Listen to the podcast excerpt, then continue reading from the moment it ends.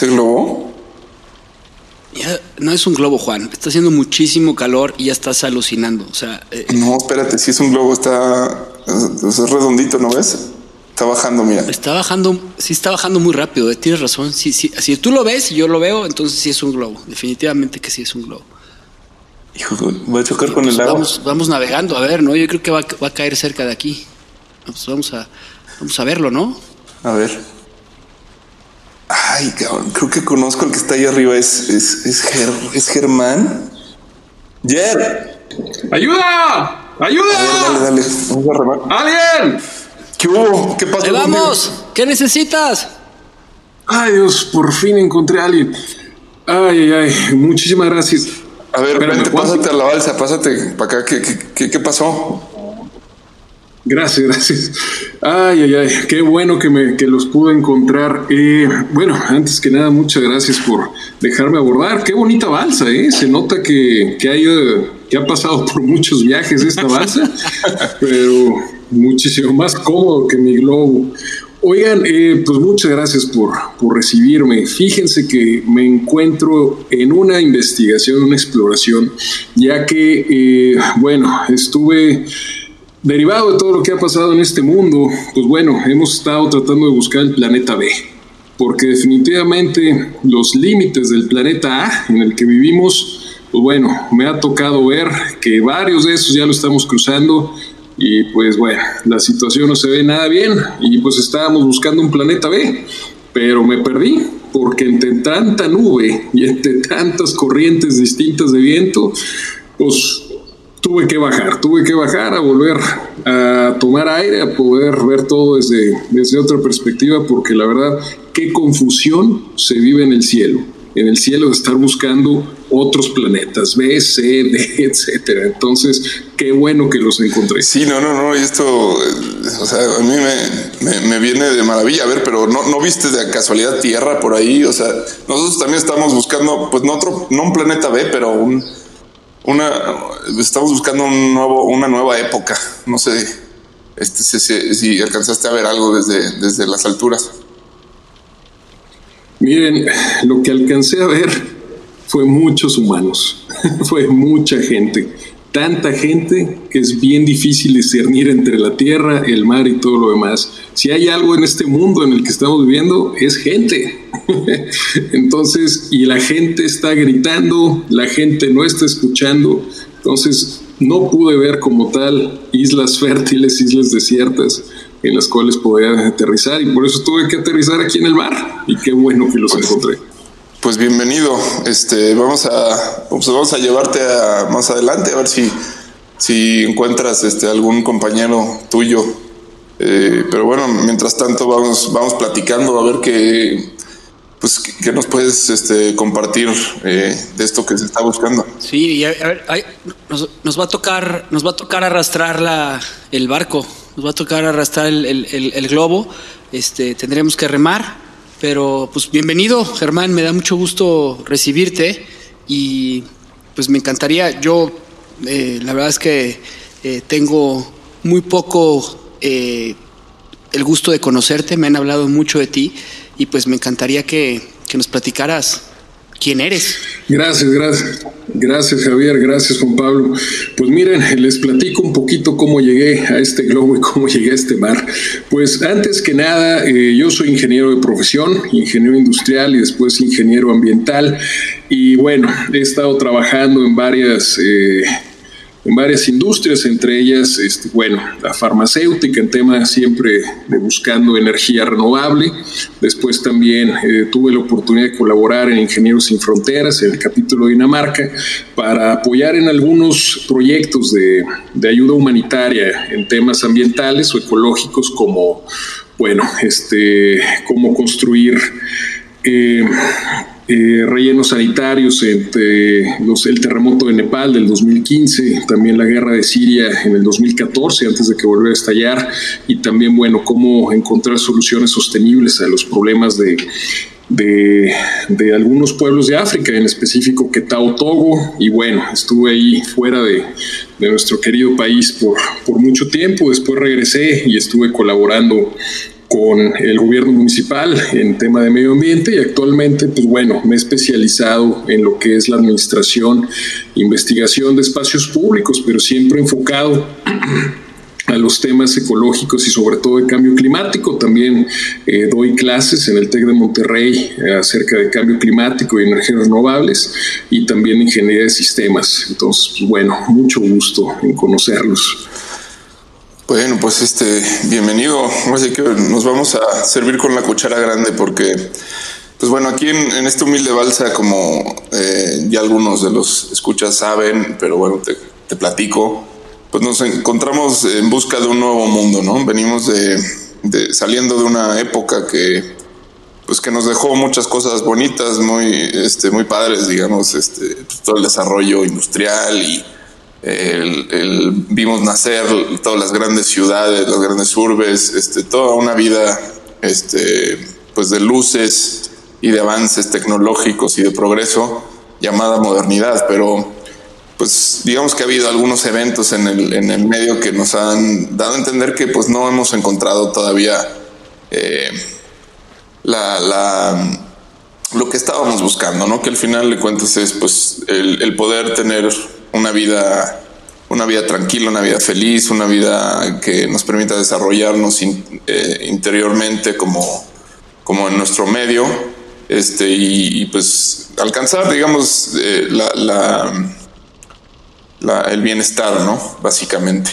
Eh, todo lo contrario, aceleramos, pues todo, se aceleró, digamos, toda, toda la, nuestra realidad, nos multiplicamos y, nos encontramos con primero dos guerras mundiales y después con un, con un eh, bueno, ha habido varias guerras, ¿no? Pero actualmente creo que el desafío más grande, pues, es justamente el daño que, que le estamos haciendo al planeta y la sobrepoblación o sea, esta facilidad, estas facilidades de vida, este, pues terminaron por, por convertirse en nuestra, en el principal problema que enfrentamos hoy en día, ¿no?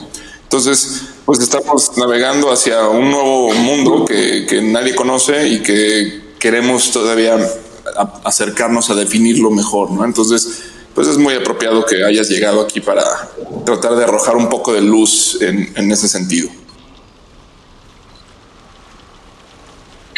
Gracias. Mira, en sí yo creo que tomando un poquito lo que dice sobre las guerras, pues creo que el humano siempre ha estado en guerra y el tema es que el enemigo actual no es el planeta, el planeta está bien, el planeta en sí, no estamos destruyendo el planeta como tal, el planeta ha vivido peores cosas, digo, estamos hablando de cinco extinciones masivas a lo largo de los 4.5 mil millones de años que llevan existencia, eh, los humanos llevamos 200 mil años como, como conocemos el Homo sapiens, y a partir de lo que dices, realmente en la segunda mitad del siglo XX, pues es cuando empezamos a vivir lo que se le llama la gran aceleración en tema poblacional, en tema de manejo de recursos, pero hay que ser bien claros, no estamos destruyendo el planeta, nos estamos destruyendo a nosotros mismos, lo que estamos destruyendo son las capacidades ecosistémicas de un planeta en el cual soportamos la vida humana porque cuando hablamos de, hacerle daño al planeta y salvar la Tierra,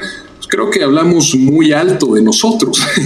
Realmente lo que estamos hablando es de salvarnos a, a nosotros mismos, porque, insisto, el planeta seguirá muchos, muchos más años hasta que el Sol decida volverse un gigante pues rojo. Sí, pero también es, es, un tema que nos estamos llevando a la biosfera, que pues esos no somos nosotros nada más, ¿no? Este, toda la fauna que está desapareciendo. Y bueno, de alguna forma, cuando hablamos del planeta, pues hablamos de esta casa tal como la conocemos hoy, ¿no?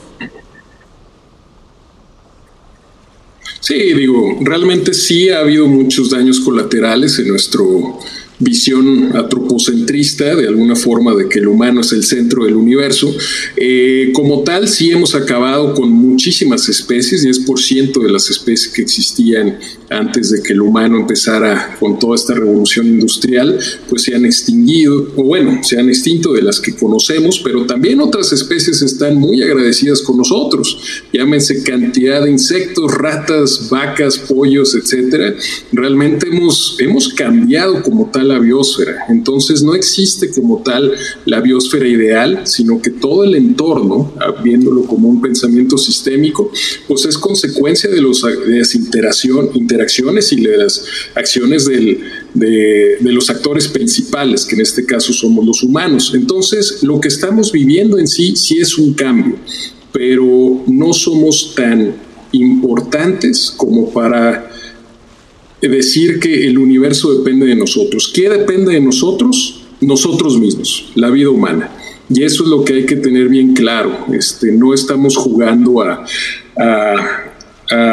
algo externo donde nosotros somos árbitros y, jueces y todo lo demás, y nosotros mismos estamos dentro del juego. Entonces, sí es, es, es curioso, ¿no? Poder entender cuál es nuestro rol y cuál es nuestro papel dentro de estos problemas que nosotros mismos nos hemos generado.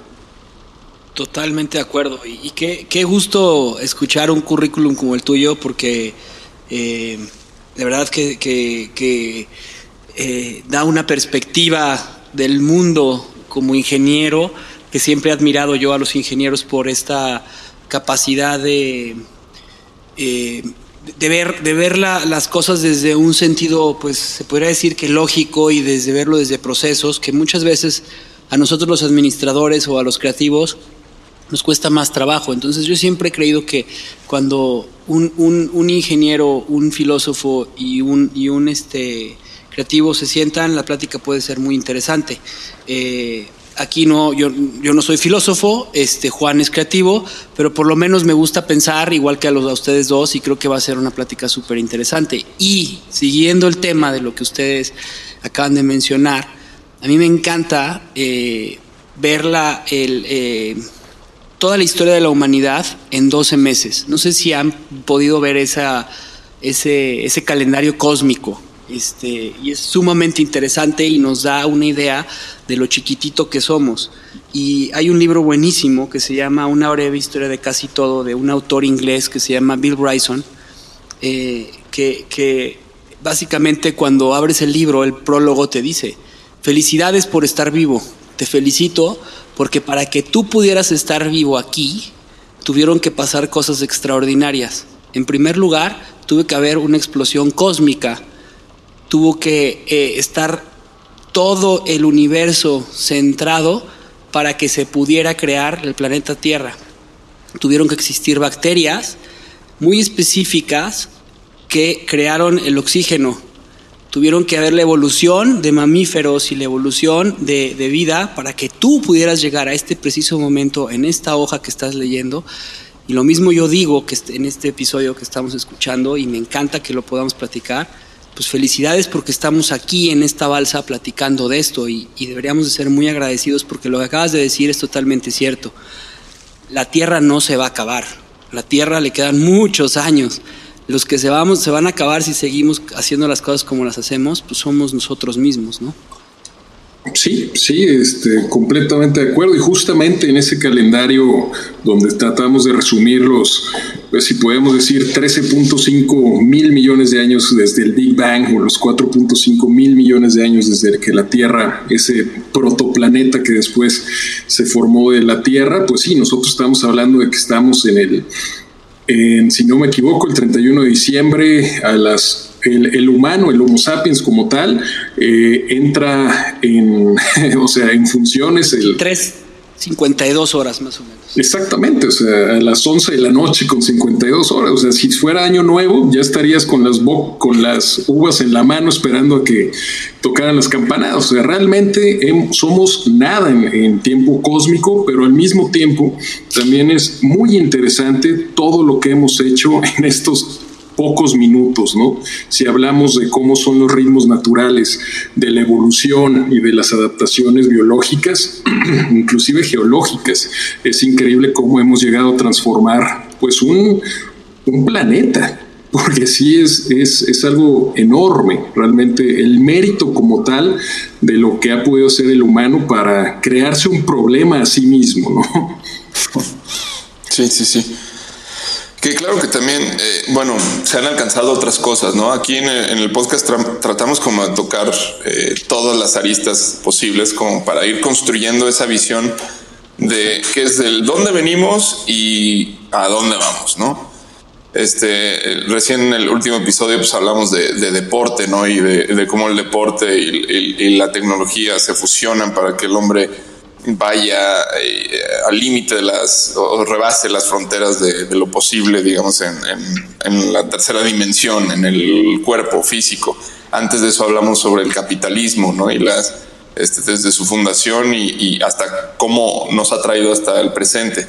Entonces, bueno, ahora creo que es, es, el, es muy oportuno este, que, hayas aterrizado por aquí para, pues para ver, porque todo al final eh, lleva a, este problema. O sea, el, el, desafío de, de, estos tiempos tiene que ver con, con el cuidado del planeta y el, cómo vamos a, resolver este asunto y cómo vamos a salir de, del problema del, del consumo eh, que ya lo hemos dicho, o sea, eh, es momento de dejar de culpar al sistema y al capitalismo por, por lo que estamos pasando, sino empezar a revisarnos en, qué sentido somos responsables como individuos eh, de haber creado, creado este caos.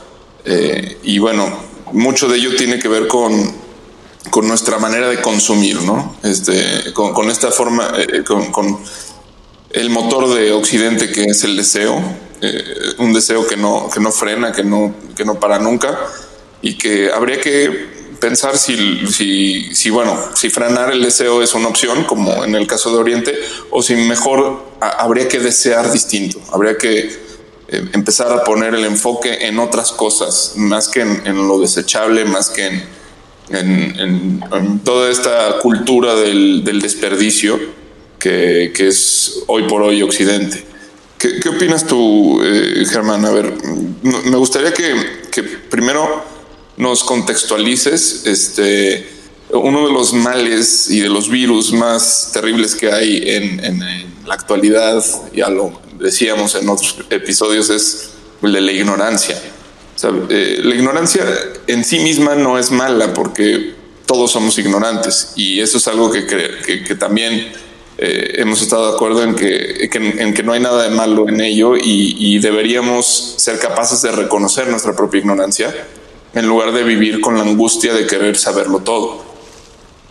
Eh, pero la ignorancia como, como cuando está eh, difundida a, manera de, por ejemplo, teorías de conspiración, a manera de, de fake news, a manera de de ideologías, este, como puede ser pues la, tierra plana, ¿no?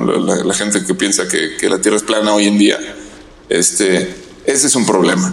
Ahí tenemos un problema. Entonces, eh, pues empecemos por, por despejar un poquito el panorama, eh, ya que te tenemos aquí, que eres pues una persona educada en el tema de, del medio ambiente, en el tema del calentamiento global, de las energías este, verdes, todo esto pues me gustaría como que abras, digamos, el, debate con, con, lo que conoces y, y, ver, pues, dónde estamos hoy en día, ¿no? Claro, con mucho gusto. Y, bueno, sí me gustaría eh, nada más complementar el tema de la ignorancia, que un, un factor, digo, tomando la ignorancia como sustantivo, pues es un, es un término muy amplio, pero aquí el que estamos hablando de la buena ignorancia eh, creo que tiene que ver un poco más con la inocencia, ¿no? Esa ignorancia inocente donde, pues bueno, obviamente no sabemos todo, y vamos como tal, con la, ignorancia, pues vamos despejando, vamos abriendo esas sombras por nuestra misma curiosidad. Sin embargo, ya existe la, ignorancia eh, dirigida, ¿no? La, ignorancia este, manipulable. Y eso, bueno, ya es un tema que eso sí creo que es un, es un virus bastante fuerte.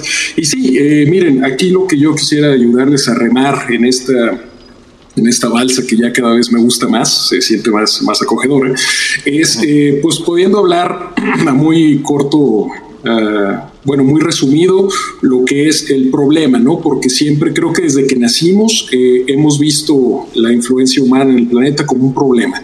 Y hablamos de calentamiento global, hablamos de la basura, hablamos de que si no reciclas eres un demonio y todo este tipo de cosas, pero creo que vale la pena poner un poquito más en contexto de dónde viene este problema, cuál es la causa principal y también cuáles son los retos más importantes que tenemos. Y en ese orden, pues quisiera hablarles este, en, un principio, o sea, cuál es el gran problema que nos, hemos, que nos estamos enfrentando hoy en día, dentro de muchos, pero el más global, eh, tiene que ver con el cambio climático. El cambio climático es, es, un, es un concepto que si bien se viene usando desde hace este, pocos años, pero es algo que es más viejo que la misma Tierra.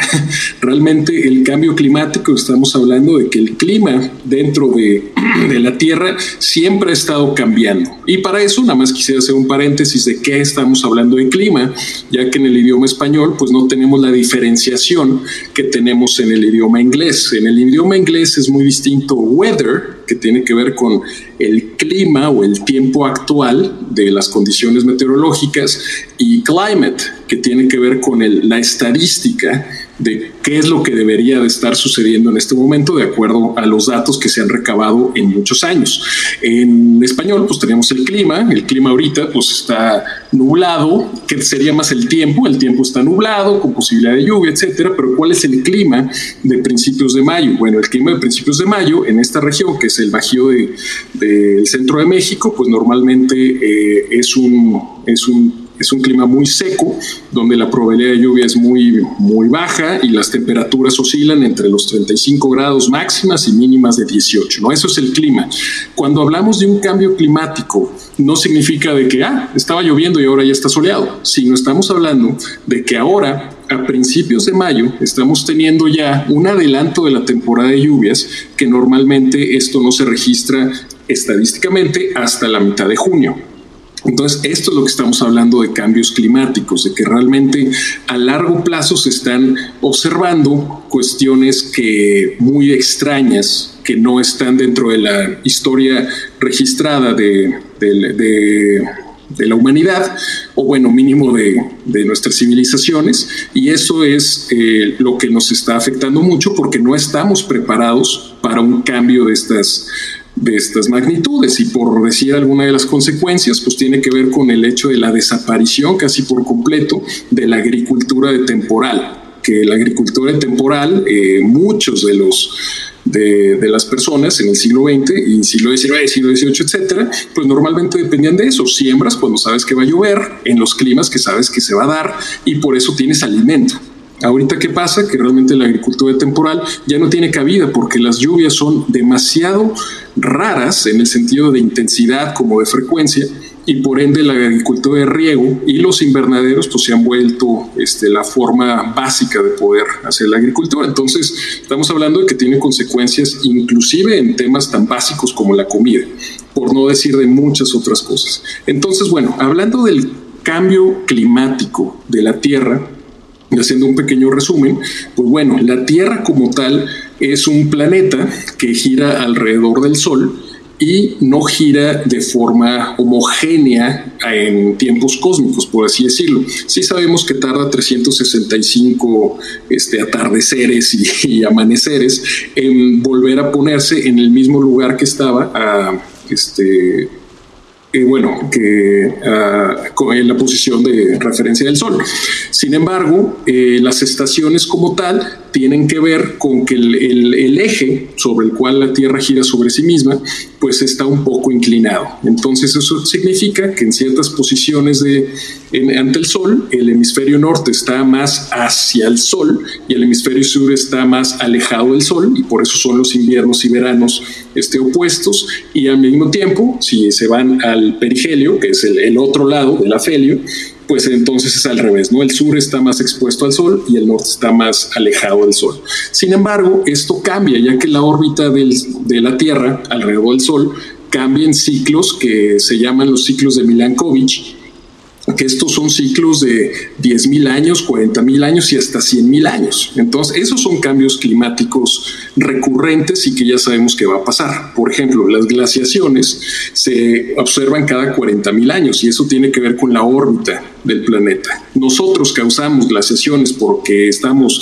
cambiando la, la órbita, porque un montón de chinos están saltando. No, no somos lo suficientemente poderosos aún para poder cambiar la órbita de la Tierra. Estamos hablando de, una, de, un cuerpo con una masa increíblemente mucho, muy superior a cualquier energía que nosotros podamos este, concebir en estos momentos. Entonces, partiendo de ahí, sí hemos tenido cambios climáticos alrededor de bueno, cantidad extrema, ¿no? Y estos mismos cambios climáticos son los que han dado tanto muerte como vida a diferentes eras, que si hablamos de la historia de la Tierra, pues estamos hablando de los eones, que son las, las, e, los periodos de tiempo más largos. Estos mismos eones se, se, dividen en periodos, en eras y en todo lo demás, y alguna constante que tienen que ver estos diferentes periodos de tiempo son los climas o algunas catástrofes naturales por las cuales han estado siendo afectados. Entonces estamos hablando de que en los 200 mil años que llevamos como Homo sapiens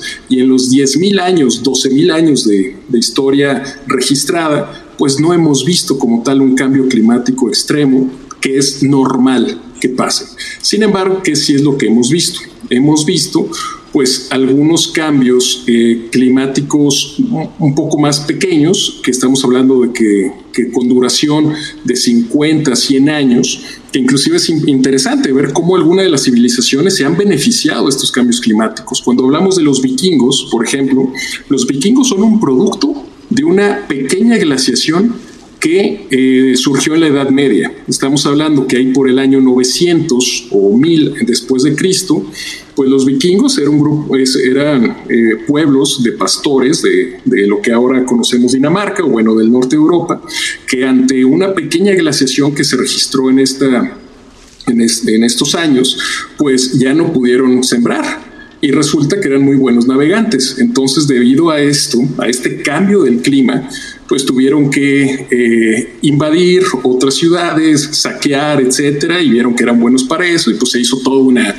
una dinastía de vikingos que, que provocó después todo el renacimiento de, del imperio este, inglés, ¿no? etcétera. Pero está muy ligado a este tipo de cosas. Sin embargo, algo bien importante, todo esto tenía que ver con fenómenos naturales fenómenos naturales llamados que no tenían que ver con el ser humano. ¿Cuál es la diferencia? ¿Cuál es el punto de inflexión? La revolución industrial. Y aquí vamos. El, cambio climático como tal, como problema, de nuevo, y, volviendo a, citar lo que mencionaba en un principio, o sea, la Tierra va a estar bien, pero las condiciones en las cuales podemos abastecer a esta cantidad de humanos que tenemos depende mucho de que tengamos las condiciones favorables para poder producir comida y para que no nos estén matando cada vez que hay un huracán o que haya sequías, inundaciones, etcétera, ¿no? Entonces, ¿qué pasa hace 200 años con la primera revolución industrial? Es cuando el ser humano se da cuenta que puede producir una, una fuerza mucho más allá que cualquier eh, ser viviente, hablando de caballos, y por eso todo el tema de caballos de fuerza, que tenía que ver con la combustión y que esa combustión al eh, poder producir vapor de agua generaba suficiente presión que podría impulsar cualquier tipo de cosas, ¿no? Podría eh, el tema de locomotoras, todo ese tipo de cosas. Y aquí es donde entra uno de los puntos básicos de inflexión. Si hablamos que hay un universo, un universo paralelo de Rick and Morty, pues bueno, igual y eh, los de la revolución industrial que se dieron cuenta que podían producir esa energía de otra cosa, están viviendo en otro lugar, quién sabe, igual y ya se extinguieron o están en una utopía, quién sabe. Pero aquí en esta realidad que conocemos, se volvió a ver al carbón. Y el carbón es un combustible fósil. ¿Qué hablamos de los combustibles fósiles? Bueno, un combustible es cualquier cosa que al someterse a una oxidación, o sea, en contacto con oxígeno y con, con, con energía este, extra, pues provoca el fenómeno de oxidación, que es la combustión, y como tal este, expulsa energía y expulsa este, como tal presión y genera movimiento. Bien, eh, eso es cualquier combustible, pero estamos hablando de que combustible puede ser cualquier cosa. Sin embargo, aquí entra algo muy importante, lo fósil fósil. ¿Qué es lo fósil? Pues algo muerto, no es lo primero que se nos viene a la mente. Y efectivamente. Los dinosaurios, ¿no? Justamente eh, no son los dinosaurios como tal, pero sí son lo que se comían los dinosaurios. Hace 350 millones de años, en una época que se llamó la época carbonífera, existía una cantidad de plantas enorme y no crean, todavía no se inventaba la flor, bueno, más bien todavía no evolucionaban este, las plantas a, las gimnopedias, que son las que tienen flor, sino eran, imagínense un, un mundo lleno de helechos y helechos gigantes. Esos eran las plantas más primitivas. Sí, por, por un tema bien interesante, había más oxígeno, exactamente. ¿Qué fue lo que pasó? Que empezó a haber tantas plantas que producían tanto oxígeno que en este, eh, estamos hablando que en este momento, eh, hoy 2020, la composición de la atmósfera donde vivimos es 78% nitrógeno y 21% oxígeno. Y el resto son otro tipo de gases, que son los gases de efecto invernadero. Pero bueno, este, el 21, pero en esa época estábamos hablando que el nivel de oxígeno llegó al 35%. Todo esto derivado de la gran cantidad de plantas que al hacer la fotosíntesis pues generaban este oxígeno extra. ¿Qué pasó? Que imagínense que un día literal fue como la blue screen of doom y colapsó el sistema. ¿Qué pasó? Que fue las temperaturas bajaron muchísimo debido al oxígeno que se tenía y como tal fue una de las extinciones masivas que conocemos. Entonces, a ver, a ver, pero esto es increíble porque esto es como como que me estás diciendo que entonces sin humanos en esa época pasó un poco lo mismo que lo que estamos haciendo ahorita, pero a la inversa. Sí, claro. Inclusive no era la primera vez que pasaba. Cuando se descubrió el oxígeno en la Tierra, que estamos hablando hace 3.5 mil millones de años, o sea, de las primeras eh, bacterias que, que, existieron, porque cuando la vida empezó, y perdón a todos los religiosos, pero no salió un humano acá castaño y todo lo demás, era simplemente una, una molécula con proteínas y cadenas de ADN y y ni siquiera ADN, era ARN, o sea, una sola una sola este, cadena con pues, guanina, citosina, taurina, todo este tipo de cosas, ¿no? Y después fue evolucionando a través de pues, crear este, organismos más complejos y el primer organismo que produjo oxígeno se llamaba la cianobacteria. La, la cianobacteria fue el primer organismo que evolucionó a poder eh, absorber o transformar la energía más abundante que existe en el sistema solar, que es la luz solar. Ese fue el primer organismo que dijo, pues yo absorbo eh, eh, luz, también tengo esto que hay como la Tierra estaba basada en carbono, o sea, el carbono, y produzco oxígeno, hago esa reacción, ¿no? Y también produzco azúcar, que es, pues sabemos que todos los carbohidratos pues son los legos de la vida humana, de la vida natural, ¿no? Entonces esas cianobacterias empezaron a multiplicarse muchísimo porque tenían, eran los primeros que pudieron, que descubrieron que pudieron usar la energía más dominante en el universo, que son las estrellas. ¿Y qué pasó? Producieron tanto oxígeno que se mataron todas. es como una tendencia que puede pasar, o sea, más allá de que fueran conscientes de lo que estaba pasando, es que eh, todo el, el viendo un poquito de pensamiento de sistema es que cualquier sistema tiene en gran manera o en poca manera eh, un mecanismo que se llama la homeostasis. La homeostasis es el proceso o el mecanismo de cómo regularse a sí mismo. Por ejemplo, nosotros los humanos, un proceso homeostático es sudar. ¿Por qué? Porque cuando estamos haciendo alguna actividad física, etcétera, pues estamos calentando mucho nuestro cuerpo y a través de, de, la secreción de sudor es como podemos regular nuestra temperatura. Entonces, todos los sistemas de alguna forma se regulan tarde o temprano. Y muchas veces cuando estamos hablando de planetas y de vida, que es lo único que conocemos, digo, no sabemos otros procesos de otros aliens, etcétera, pero suelen ser con extinciones. Entonces, bueno, ahí para que piensen un poquito más eh, eh, cuando sigamos la plática, ¿no? Pero bueno, este, para no hacerles el cuento largo, todas estas plantas, estos helechos de estos 350 mil años, millones de años, eh, pues literal se, se, murieron y se quedaron, eh, bueno, esa gran Sí, esa gran cantidad de carbón en estas capas, pues poco a poco se fue sedimentando con, con este, otros materiales encima, encima, encima, y en 350 millones, millones de años, tanta presión que estaba ejerciendo esto fue que todas las moléculas de carbono se comprimieran a tal, a tal punto que formaran estructuras sumamente densas en carbono. que al momento de hacer combustión, pues bueno, es tanta es la densidad que tiene molecular que produce muchísima energía, ¿no? Entonces, volviendo a la primera cagazón, o bueno, no, es este, que lo, poético de esto, lo, lo, increíble es, y ahora regresaron para hacer lo mismo, el mismo cagadero que hicieron hace miles de años, cabrón.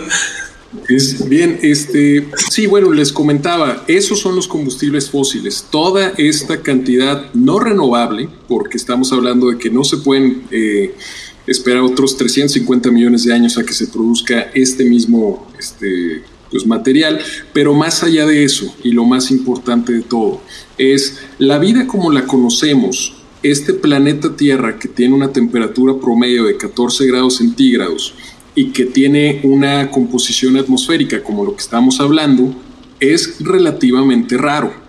No siempre ha sido así. ¿Y qué es lo que está pasando? Que este tipo de composiciones eh, atmosféricas, etcétera, pues suele durar un cierto periodo de tiempo por la misma interacción que tienen tanto el océano como este, los procesos físico-químicos de la Tierra con la atmósfera. ¿Qué pasa con este descubrimiento de los combustibles fósiles? Fue, eh, y aquí quisiera más adentrar un poquito más a qué es la atmósfera como tal. Sabemos, eh, acabamos de explicar, que es eh, gran parte oxígeno, otra parte este, mucho más grande de nitrógeno, pero existe un por ciento que son otros gases. Esos otros gases tienen un efecto muy importante en cómo la Tierra maneja la radiación que viene del Sol porque eh, son los famosos gases de efecto invernadero. ¿Cuál es el efecto invernadero? Pues básicamente, y haciendo alusión a, lo que dice la palabra, pues es un invernadero. ¿Qué tienes un invernadero? Tienes un vidrio, ese vidrio deja pasar, si entra la luz solar y el calor, pero al momento de rebotar y, y como tal salirse del invernadero, ya no deja que se salga, sino rebota internamente y eso provoca que puedas mantener el calor que te está entrando. Es como decían en Hotel California, que you may check in anytime you like, but you may never leave, ¿no? Es más o menos la alusión de ambiental en este tema. Entonces, este vidrio que estamos hablando, efecto invernadero, son unos ciertos gases que tenemos en la atmósfera. Algo bien importante, el dióxido de carbono que hablamos, ¿es el gas principal de efecto invernadero? No, es el vapor de agua. 60% de todos estos gases son vapor de agua. Y eso tiene un efecto muy fuerte. Ahorita les, voy a explicar por qué. Después, como el 20-25% o un poco más, es este, el dióxido de carbono y después otros gases como el metano, el, óxido nitroso, los clorofluorocarbonos, el ozono, etc. Pero ¿cuál es lo importante del, del dióxido de carbono? que el dióxido de carbono, cada vez que hacemos una combustión, es justamente el resultado de eso. Por ejemplo, nosotros al respirar, ¿qué hacemos? Inhalamos oxígeno y lo catalizamos para producir dióxido de carbono. Se llama, eh, es, un, es un proceso muy raro, pero se llama la respiración. Eso, es la respiración. Contrario a la fotosíntesis, que es tomar dióxido de carbono y, y combinarlo con luz solar y producir oxígeno y glucosa. Entonces, aquí el tema es que nosotros y todos los seres vivos, mamíferos o bueno, animales que tenemos el proceso de respiración, producemos dióxido de carbono, producimos dióxido de carbono y como tal, sí se va a la atmósfera y después eh, se vuelve a secuestrar por las plantas y otros organismos, en gran parte las algas y otros tipos de, de factores abióticos como el océano, como el agua, y así es el ciclo. Pero algo bien importante, se mantiene en un balance. Y esto se puede medir con cuántas partes por millón de dióxido de carbono tienes en la atmósfera.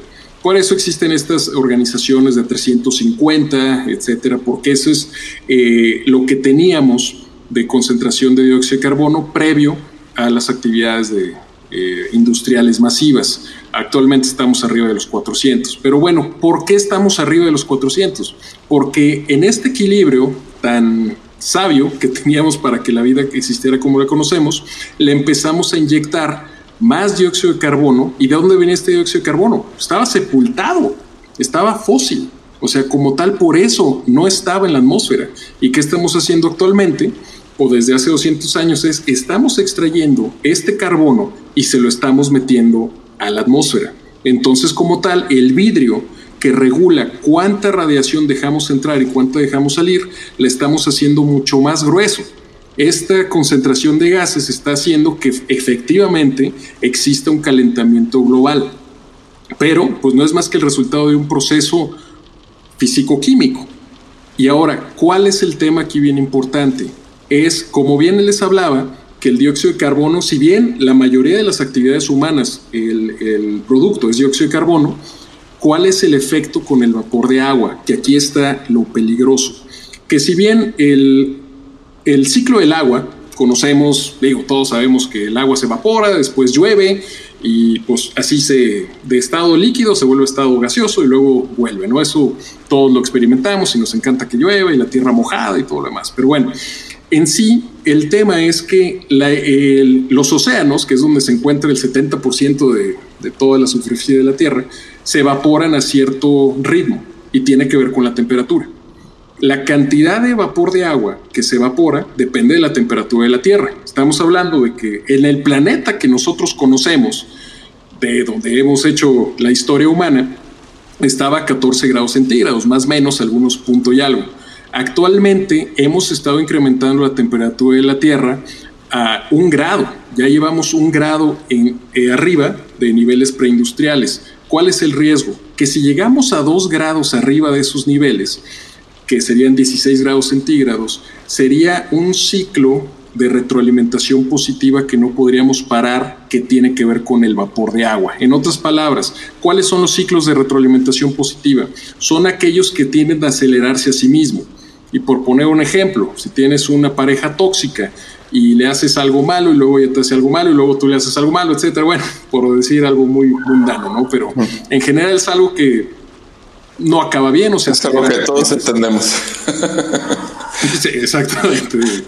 Este.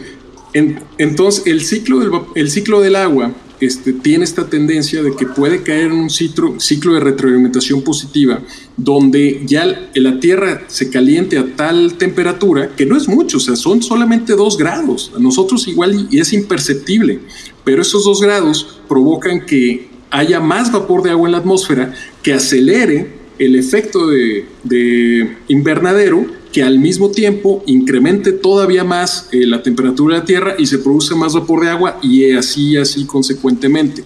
Y eso es algo que se estima que ya no se podría frenar, porque nosotros como tal, pues no podríamos enfriar la Tierra.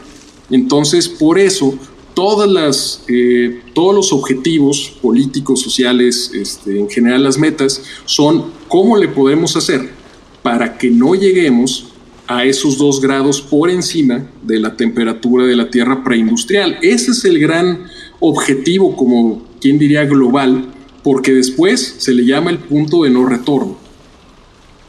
¿Qué sería este, este eh, timer que tenemos hoy en día en la Tierra, en el que estamos a punto de llegar a la hora cero o a la hora crítica, eh, en el momento en el que pasemos esos dos grados centígrados que la Tierra requiere, llegamos al punto de no retorno y entonces este valió madre. Sí, es el Doomsday Clock que importante, no es solamente no es solamente el clima, también el desarme nuclear, este tipo de pandemias, la desigualdad social, o sea, tiene mucho que ver en ellos, pero en temas meramente ambientales sí ha acelerado muchísimo el Doomsday Clock. Oye, y con este, con este tema de pandemia, ¿el Doomsday Clock no se detuvo un poco? Fíjate que no sé, no, no lo he checado. ¿Dónde está el Doomsday Clock? Eh, eh, clock? O sea, esa es la, otra cosa, ¿no? métete a internet y, lo crearon un grupo de, bueno, yo no, no estoy muy bien en la historia, pero se creó eh, con la finalidad de, detener el cambio. ¿Ah, existe? si no mal recuerdo, Sí, claro. Este, si no mal recuerdo, nació con el protocolo de Kioto, ¿no? Mira, según, según recuerdo, eh, nació en. Sí, aquí dice.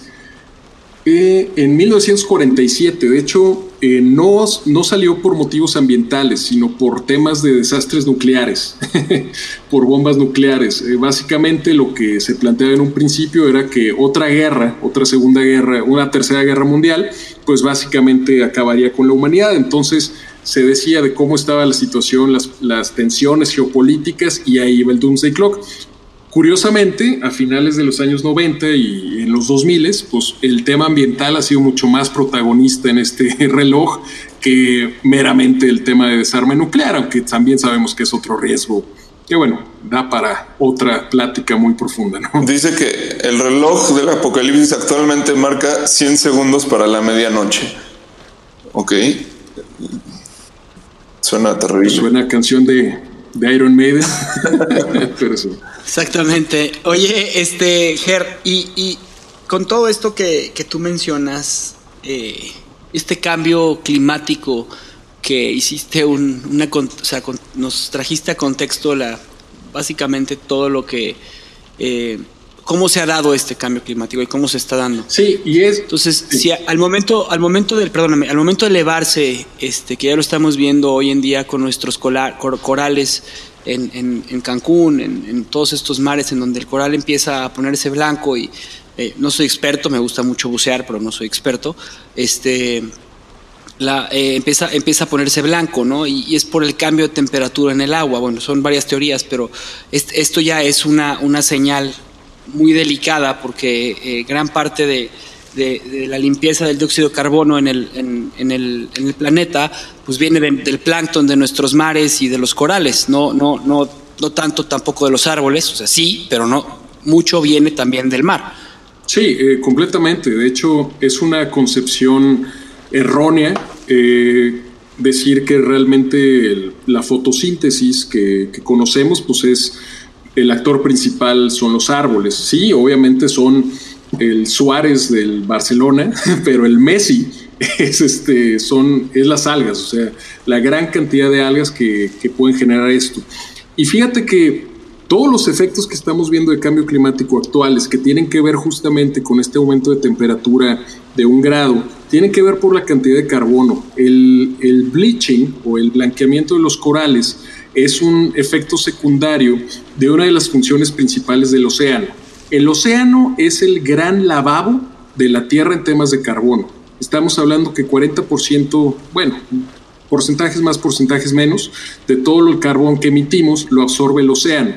¿Y qué pasa? Que la reacción química del dióxido de carbono, del CO2 con el H2O, genera eh, ácido carbónico, H3CO2. Entonces esto es, pues básicamente cambia el pH del océano y que provoca lo que conocemos uno de los efectos más importantes que es la acidificación de los océanos, más allá de la temperatura. La temperatura lo que regula o cambia son las corrientes de las corrientes oceánicas, que literal no es un tema menor, es un tema sumamente importante para Europa.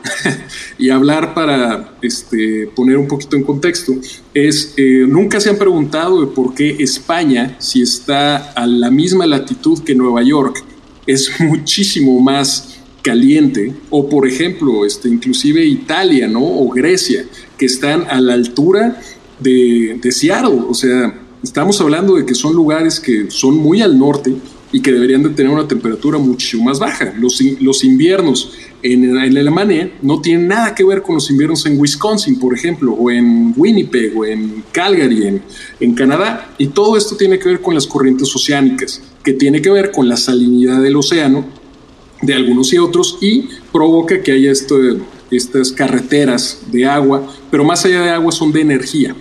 Eh, y esto es algo bien importante. La, la concentración de sales y la temperatura de la Tierra provoca que, por ejemplo, la gran corriente del Golfo, la Gulf Stream, que eh, es agua que se calienta en el Golfo de México y que se redirige a Europa, y básicamente es la calefacción de Europa. Gracias a esta corriente que carga una cantidad de energía monstruosa en tema de calor, es que Europa tiene un clima habitable.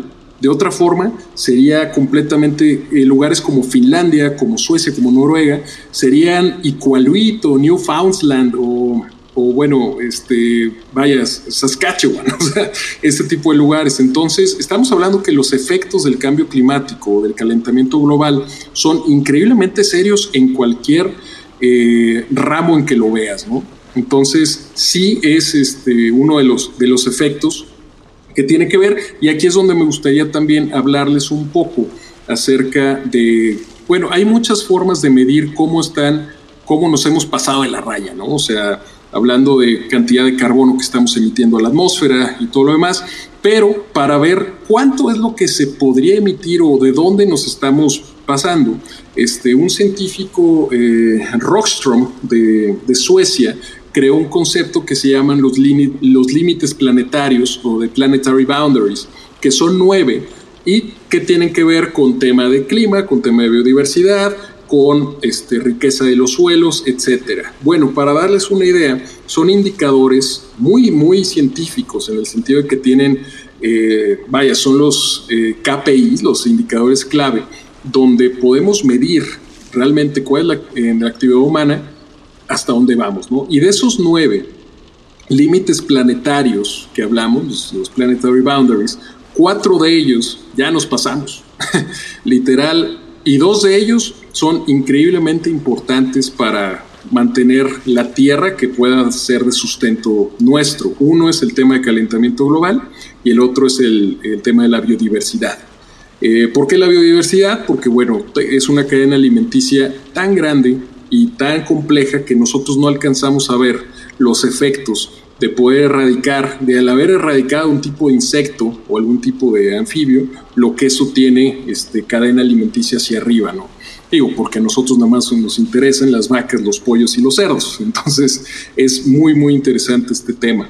Pero bueno, esto tiene que ver con cómo podemos ver qué tanto le estamos regando, ¿no? Pero para simplificar un poquito el tema y que aquí ya este, tratando de aterrizar un poco de, bueno, ya vimos cuál es el problema, es que estamos cambiando las condiciones donde la vida humana ha podido florecer. También, este, pues bueno, el, eh, el problema, después la, no la solución, pero como tal, que es cuál es la causa.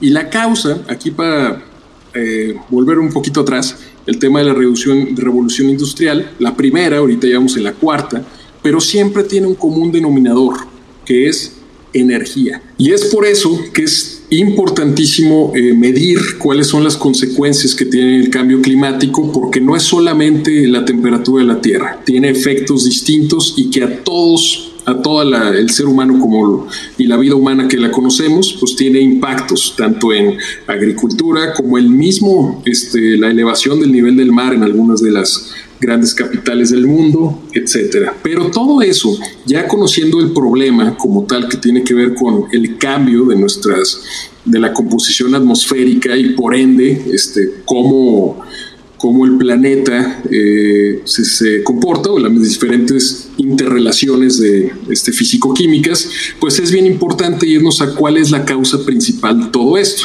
Y es ahí que volviendo al tema de la primera revolución industrial, que llevamos cuatro, pero todo tiene un común denominador y se llama energía.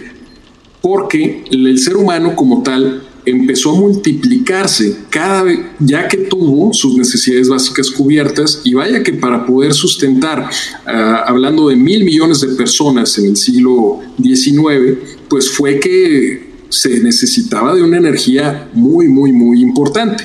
Y aquí una de las grandes eh, equivocaciones, o bueno, más allá de equivocaciones, una de las decisiones fue basar todo en la energía fósil, porque de ahí es como se construyó la civilización actual, a través de tanto en sus tres estados de la materia, líquido petróleo, el gas natural eh, gaseoso y el carbón en, en tema sólido. Entonces, eh, bueno, de ahí es donde vienen gran parte de los problemas. No es tanto que no haya alternativas, sino que sabemos que si algo le cuesta al humano es el cambio y sobre todo un cambio pues muy, muy, muy radical. Y estamos hablando de que, por ejemplo, hablando de la turbina eólica, que es otro tipo de, de de forma de tener energía, a finales del siglo XIX ya se había creado la primera en, Dinamarca. Ya, ya, vaya, tanto el agua como, la,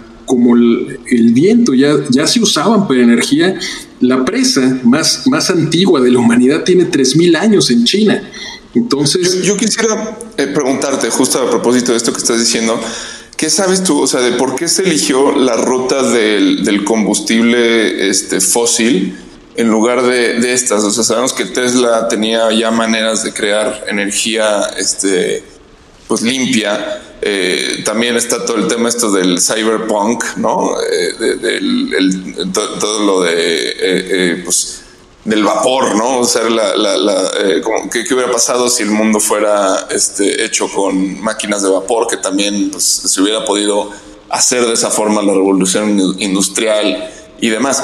O sea, como que existían eh, estas otras vías, pero se eligió la, de, la del carbón. Sí, bueno, el vapor es una consecuencia de, del combustible fósil. o sea, literal.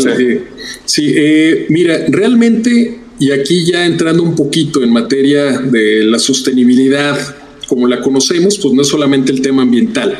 La decisión no se basaba en, oye, ¿cómo podemos, este, pues de alguna forma, tener en balance el mundo? Porque estamos hablando de otra era donde realmente la naturaleza era el enemigo de la civilización. Cuando estamos hablando de una... Sí, era el enemigo a vencer, era el desconocido, era el malo, era el miedo y se hablaba de dominar a la naturaleza, entonces estaba del otro lado. Y también hablando de minería, etcétera, pues era, oye, ya encontré esto, pues excelente. Y estamos hablando que sí, el combustible fósil, las ventajas que tiene es que almacena muchísimo más energía, es mucho más denso que, por ejemplo, la biomasa, estamos hablando de residuos este, orgánicos, etcétera, o que, por ejemplo, no todos los lugares tenías un río al lado o una condición de viento constante, ¿no? Entonces es mucho más práctico el combustible fósil, es fácil de almacenar, es muy fácil de usar, solamente necesitas una flama o energía, entonces pues por conveniencia. Y te digo, hablando de este tema, no es hasta los años 60 que realmente la naturaleza se ve como un, como parte del equipo o inclusive como una víctima. En ese entonces, el imperialismo, digo, en su punto más, más, eh, más ejemplar, ¿no? Era, oye, el ser humano dominante y cómo puede domar a la naturaleza, ¿no? Porque la naturaleza, nosotros existimos y eh, adoctrinados con temas religiosos, antropocentristas, ¿qué te digo? Sí, esto tiene que ver con, algo que hablamos mucho en, el eh, bueno, en, los capítulos primeros, que es este justo el paso del de, mundo antiguo a la modernidad se convierte eh, o, pasa por ahí, o sea, en el momento en el que la, cultura reemplaza la naturaleza como el medio del ser humano. O sea, eh, en el momento en el que se le empieza a superar o se le deja de ver como nuestro medio, eh, natural y se empieza a crear el medio cultural eh, en el cual se va a desenvolver el hombre y después sobre eso va a construir sus ciudades y, demás. Ahí sucede como el, cambio en el, que se entra en la modernidad. Pero es muy interesante como esto que estás planteando porque entonces dentro de esa modernidad eh, eventualmente nos damos cuenta que necesitamos de la naturaleza como medio o sea, no, no podemos reemplazarla del todo. Y ahí es donde, por ejemplo, empiezan a aparecer otras cuestiones como que, este, bueno, aparecen los maestros de la sospecha, que es, otro episodio que hicimos, eh, en el que tanto eh, Marx como Freud y Nietzsche, cada uno desde su lugar dice, no, este, hay algo mal, ¿no? En el momento en el que tú intentas reprimir la naturaleza, generas patologías sexuales o generas, este, psicopatías, ¿no? En el momento que intentas este, reemplazar a los instintos naturales del poder, por ejemplo, en, Nietzsche, este, y cambias la, la, ética, este, pues estás trastocando los este, valores inherentes del ser humano y, se estás, estás creando un mundo pues, perverso y gente perversa. Este, Marx pues opina eh, algo similar, eh, pero bueno, con respecto al Estado y, y todas estas cuestiones, entonces como que se descubre que eh, no, no, podemos alienarnos de la naturaleza y ahora, bueno, eh, este aspecto ambiental creo que es el que nos viene a, a poner en jaque en cuanto a, en cuanto a este tema que ellos sospecharon pues ya tiempo atrás. Sí, y hablar ambiental, fíjate que para mí, y también retomando este tema, siempre se me ha hecho muy romántico o no muy claro cuando hablamos del medio ambiente, ¿no? O sea, environment y todo este tipo de cosas, porque de alguna forma lo vemos ajeno, ¿no? Y luego, luego cuando hablamos de medio ambiente nos imaginamos una jungla con los changuitos y todo, todo felices, las tribus y todo lo demás, cuando pues el medio ambiente también es la calle, ¿no? Digo, aunque hay asfalto sobre el mismo, etcétera, o sea, el, el medio ambiente es tu cuarto, en tu cuarto tienes cierta calidad del aire, etcétera, donde te afecta a ti mismo. Entonces, sí creo que víctima de que aquí es interesante retomar eh, cuáles han sido los esfuerzos y cómo se han estado dirigiendo para poder volver a encontrar este balance una vez que nos dimos cuenta de que los límites planetarios en los cuales estamos sujetos pues ya los estamos sobrepasando y por ende estaban teniendo consecuencias negativas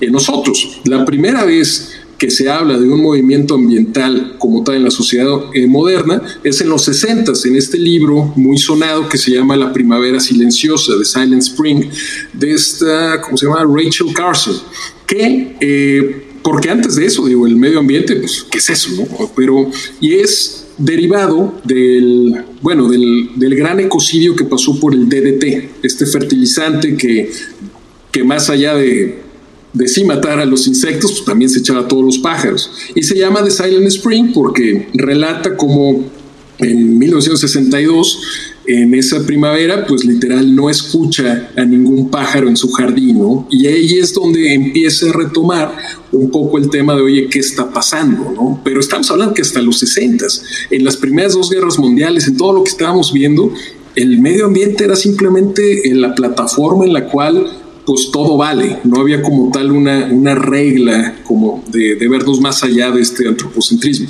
Entonces, a partir de, de eso se empiezan a generar una serie de movimientos globales que desgraciadamente digo, luego viene el tema del Día de la Tierra en el 1969, creo, porque ya fueron, o en el 70, porque fueron 50 años justamente hace dos semanas, hace la semana pasada, perdón. Y este tipo de cosas nunca se han tomado de una forma integral. Y esto es a mi opinión. O sea, porque si te fijas, cuando estamos hablando de medio ambiente, casi siempre se infantiliza un poco o se trata de, de, de decirlo así muy sencillo, que los niños lo aprendan, etcétera. Pero no se toman medidas drásticas. Estamos hablando de que, por ejemplo, si estamos ante una inminente catástrofe climática que está ya causando muchas eh, pérdidas económicas, pues ¿a qué te recuerda? Es lo mismo que una pandemia de salud. Pero cuando has visto, más allá de algunos esfuerzos como el hoy no circula o este tipo de cosas que son cuestionables, que realmente se toma en serio cuáles son las consecuencias de ciertas actividades que estamos haciendo. Y no estamos hablando de plantar árboles o de estar deforestando, que es como el elemento muy, muy caricaturizado, ¿no? El tema del medio ambiente. Pero como lo hablabas al principio, el tema del consumismo. ¿Cuándo se ha penalizado de que, por ejemplo, HM, que la industria textil tiene el 10% de todas las emisiones de carbono actuales provienen de la industria textil. ¿Cómo explicas de que realmente algodón que se cultiva en Australia o en Texas, después se procesa en Bangladesh, después de ahí va a un centro de distribución en Estados Unidos y después a otro en México y de ahí a un retail y luego de la tienda a tu casa? ¿Cuántos combustibles fósiles se quemaron para hacer eso? Estamos hablando de que realmente cuando quieres hacer una actividad ambiental, no, no vayas a sembrar un árbol. Los árboles están y sí, hay mucha gente que le encanta. Te lo digo, manejando el parque que manejo, vaya, si se trata de sembrar árboles no tenemos ningún problema. Se trata en las decisiones que tomamos día a día cuando tenemos nuestra, cuando ejercemos nuestra democracia real, que es el comprar el productos, a qué estás apoyando, a qué le estás dando recursos, ¿no? Entonces, bueno, Creo que ese es uno de los temas que podríamos hablar un poquito más adelante, pero eh, repitiendo a, cuáles son estos movimientos que empiezan a desvincular esta enajenación ambiental del medio ambiente como lo salvaje, como lo peligroso y el ser humano como el héroe que la domina, a decir, pues es que es parte del mismo equipo, yo soy parte de esto como no es la pirámide donde el ser humano está en la, en la, en la cima, sino que no es una pirámide, es, parte de todo un, de un ecosistema, eso creo que detona eh, muchas herramientas, muchos instrumentos que nos han podido llegar a medir, pero estamos hablando que son ciencias relativamente nuevas. El término de sustentabilidad nunca se había mencionado hasta el 89, 1989. O sea, nosotros ya habíamos nacido cuando todavía no se hablaba de sostenibilidad, porque de nuevo, no estamos hablando de un muy de mejorar el medio ambiente. Si realmente el objetivo fuera mejorar el medio ambiente y la naturaleza, extinción masiva. Eso es el punto más, más claro. O sea, hablándolo a la cultura pop, Thanos, ¿no? Eliminar la mitad de la población del universo y con eso se restablecería el control de, se establecería como el otra vez. Sí, el balance. calma, el, el, balance, ¿no? Eh, a ver, yo, yo aquí, Ger, este, hay un episodio que, que me encanta de la serie de Cosmos, en la que, y aquí es en donde a mí me genera mucho conflicto todo este tema de que ya lo hemos hablado también en uno de los episodios de las teorías de conspiración.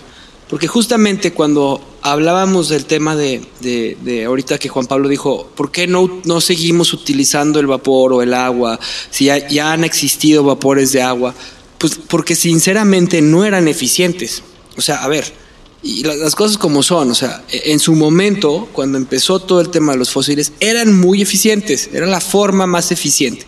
Hoy en día, que hablaremos de ese tema ahorita, salió un documental que a mí me, me puso de muy mal humor, por no decir otra palabra, eh, que, que, ha, que creado por un, un se supone que es de los mejores este, personas para hacer documentales porque ha ganado Óscares, pero pues, eh, Juan tendrá su punto de vista. A mí no me pareció que fuera un buen documental. Este de las este, energías renovables de Michael Moore, que se llama The Planet of Humans. ¿Y, y, por, qué, por qué no me pareció? Pues bueno, ya lo platicaremos en, en breve, pero eh, justamente achaca a, a que este cambio climático eh, básicamente se basa en, tecnología que para poder hacer ese cambio climático requiere de tecnología fósil, ¿no? Y eh, pues es, es, claro que está sucediendo eso. ¿Por qué? Porque no hemos sido lo suficientemente eficientes para todavía hacer todos estos sistemas de, energías renovables. Entonces, la energía fósil fue buenísima y generó todo este avance eh, en, la historia de la humanidad que nos ha llevado a, un punto en el que eh, después, gracias a la energía fósil, llegó la energía nuclear, que fue considerada durante muchísimo tiempo energía limpia, hasta que llegó Chernóbil, ¿no? Este, pero pues, la energía nuclear es de las energías más limpias que hay, no genera nada de contaminación. Ups, hasta que deja de servir el, el reactor nuclear, ¿no? Entonces, o sea, todo esto que está sucediendo hoy en la Tierra pues tiene que ver con un tema de eficiencia y nos hemos vuelto muy eficientes, o sea, y los plantas son eficientes y se colocan en una, en una, en una ubicación en la que tienen que ser más eficientes hacia el sol y por eso crecen más hacia la izquierda que hacia la derecha, o bueno, tú, tú sabes más de estos temas, o más a la derecha que a la izquierda, no lo sé, este, pero tratan de ser eficientes y eso es lo que estamos tratando de hacer. Y desde 1989 nos hemos preguntado eh, esto, pero quien verdaderamente ha generado todo esto ha sido la ciencia. Y empezó en este episodio de Cosmos, que, regresando a lo que quería decir, en el, en el episodio número 7, Neil deGrasse habla sobre un científico eh, que quería ver cuántos años tenía la Tierra. Y la forma de poder hacer esa, ese, eh, poder datar y poder decir, la Tierra tiene 4.570 años, según lo que este, he descubierto, pues era Claire Patterson. Y este geoquímico, ¿cómo lo hizo? Pues a través de la contaminación del plomo que había en un meteorito. Entonces, en un meteorito que fue de los primeros meteoritos que cayó en la Tierra, lo, lo, lo, lo midieron viendo cuánto plomo había. Entonces dijeron, eh, bueno, pues tiene tantos años. Más o menos es lo que quiso hacer, pero ahí se dio cuenta que el plomo era sumamente dañino y eh, empezó una teoría, él, de que toda la gasolina que se estaba consumiendo en 1970 estaba generando el efecto invernadero y también eh, fue toda una, una, crítica hacia los DDTs que acabas de mencionar. Y lo empezó este, este, este científico que fue amenazado de muerte y a punto de perder todas sus, sus, este, eh, credenciales, de hecho, creo que las perdió y después las recuperó por todas estas grandes empresas de Exxon, eh, todas estas empresas en esos momentos, Shell, todas estas empresas se unieron con el presidente en ese momento y le dijeron, el presidente americano le dijeron, si tú sigues promoviendo a Claire Patterson, lo primero que va a suceder es que nos quedemos sin, combustible fósil. Y de ahí nace todo este tema de, la importancia de cuidar el plomo en lo que hacemos, porque había niños en esa época que nacían con tales cantidades de plomo en la sangre que se morían, o sea, no, no, no sobrevivían. Y, son cosas que no recordamos y pasaron hace 50 años. Sí, sí, justamente el tema del plomo, bueno, todas las, todos los televisores hasta que cambiaron la, la tecnología, pues todos tenían plomo, ¿no? Es un sí también vivimos en una sociedad muy basada en, los productos de plomo. Sí, siempre ha habido una influencia importante este, por parte de, digo, no quiero entrar en conspiraciones y temas de, tema de poder, pero bueno, mencionaba Juan Pablo acerca de, oye, ¿por qué si ya habíamos visto que era eficiente o, o bueno, no tan eficiente, porque había otras alternativas, ¿por qué se siguió el tema de los combustibles fósiles? Pues porque quién tenía el poder en ese caso.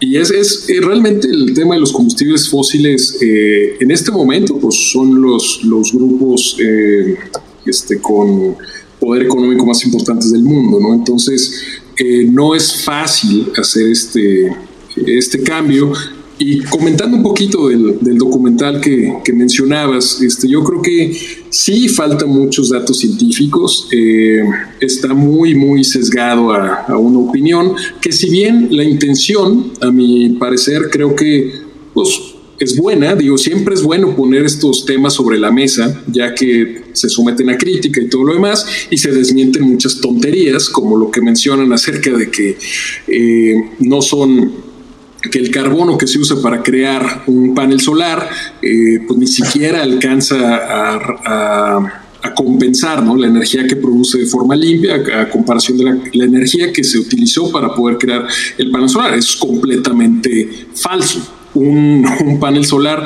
y estamos hablando de un panel solar no tan eficiente, tarda alrededor de dos años o 2.5 años en compensar esa huella de carbono y estás hablando de que duran 20, 25 años. A los 5 años el retorno de inversión económico ya, ya, pues ya es mejor. Entonces, bueno, por ahí no iba el, tema. Sí, sí, sí falla mucho.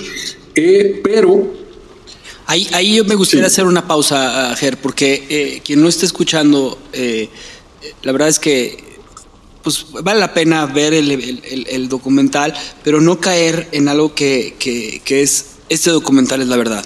O sea, vale la pena pensarlo quienes, quienes verdaderamente creen en, todo el tema de hacer un cambio y, generar una conciencia eh, sustentable en, en, su vida, ver el documental, y, sobre ese documental hacerse cuestionamientos, porque al final de cuentas tiene, tiene algunos unos cuestionamientos lógicos que, que, muchas veces no te los planteas, porque ese tema de decir las, las, los paneles solares pues requieren cuarzo, requieren carbono, requieren, o sea, pues no te, no te planteas que no ha llegado la energía, la, la, la, la tecnología eh, todavía para que seamos 100% sustentables.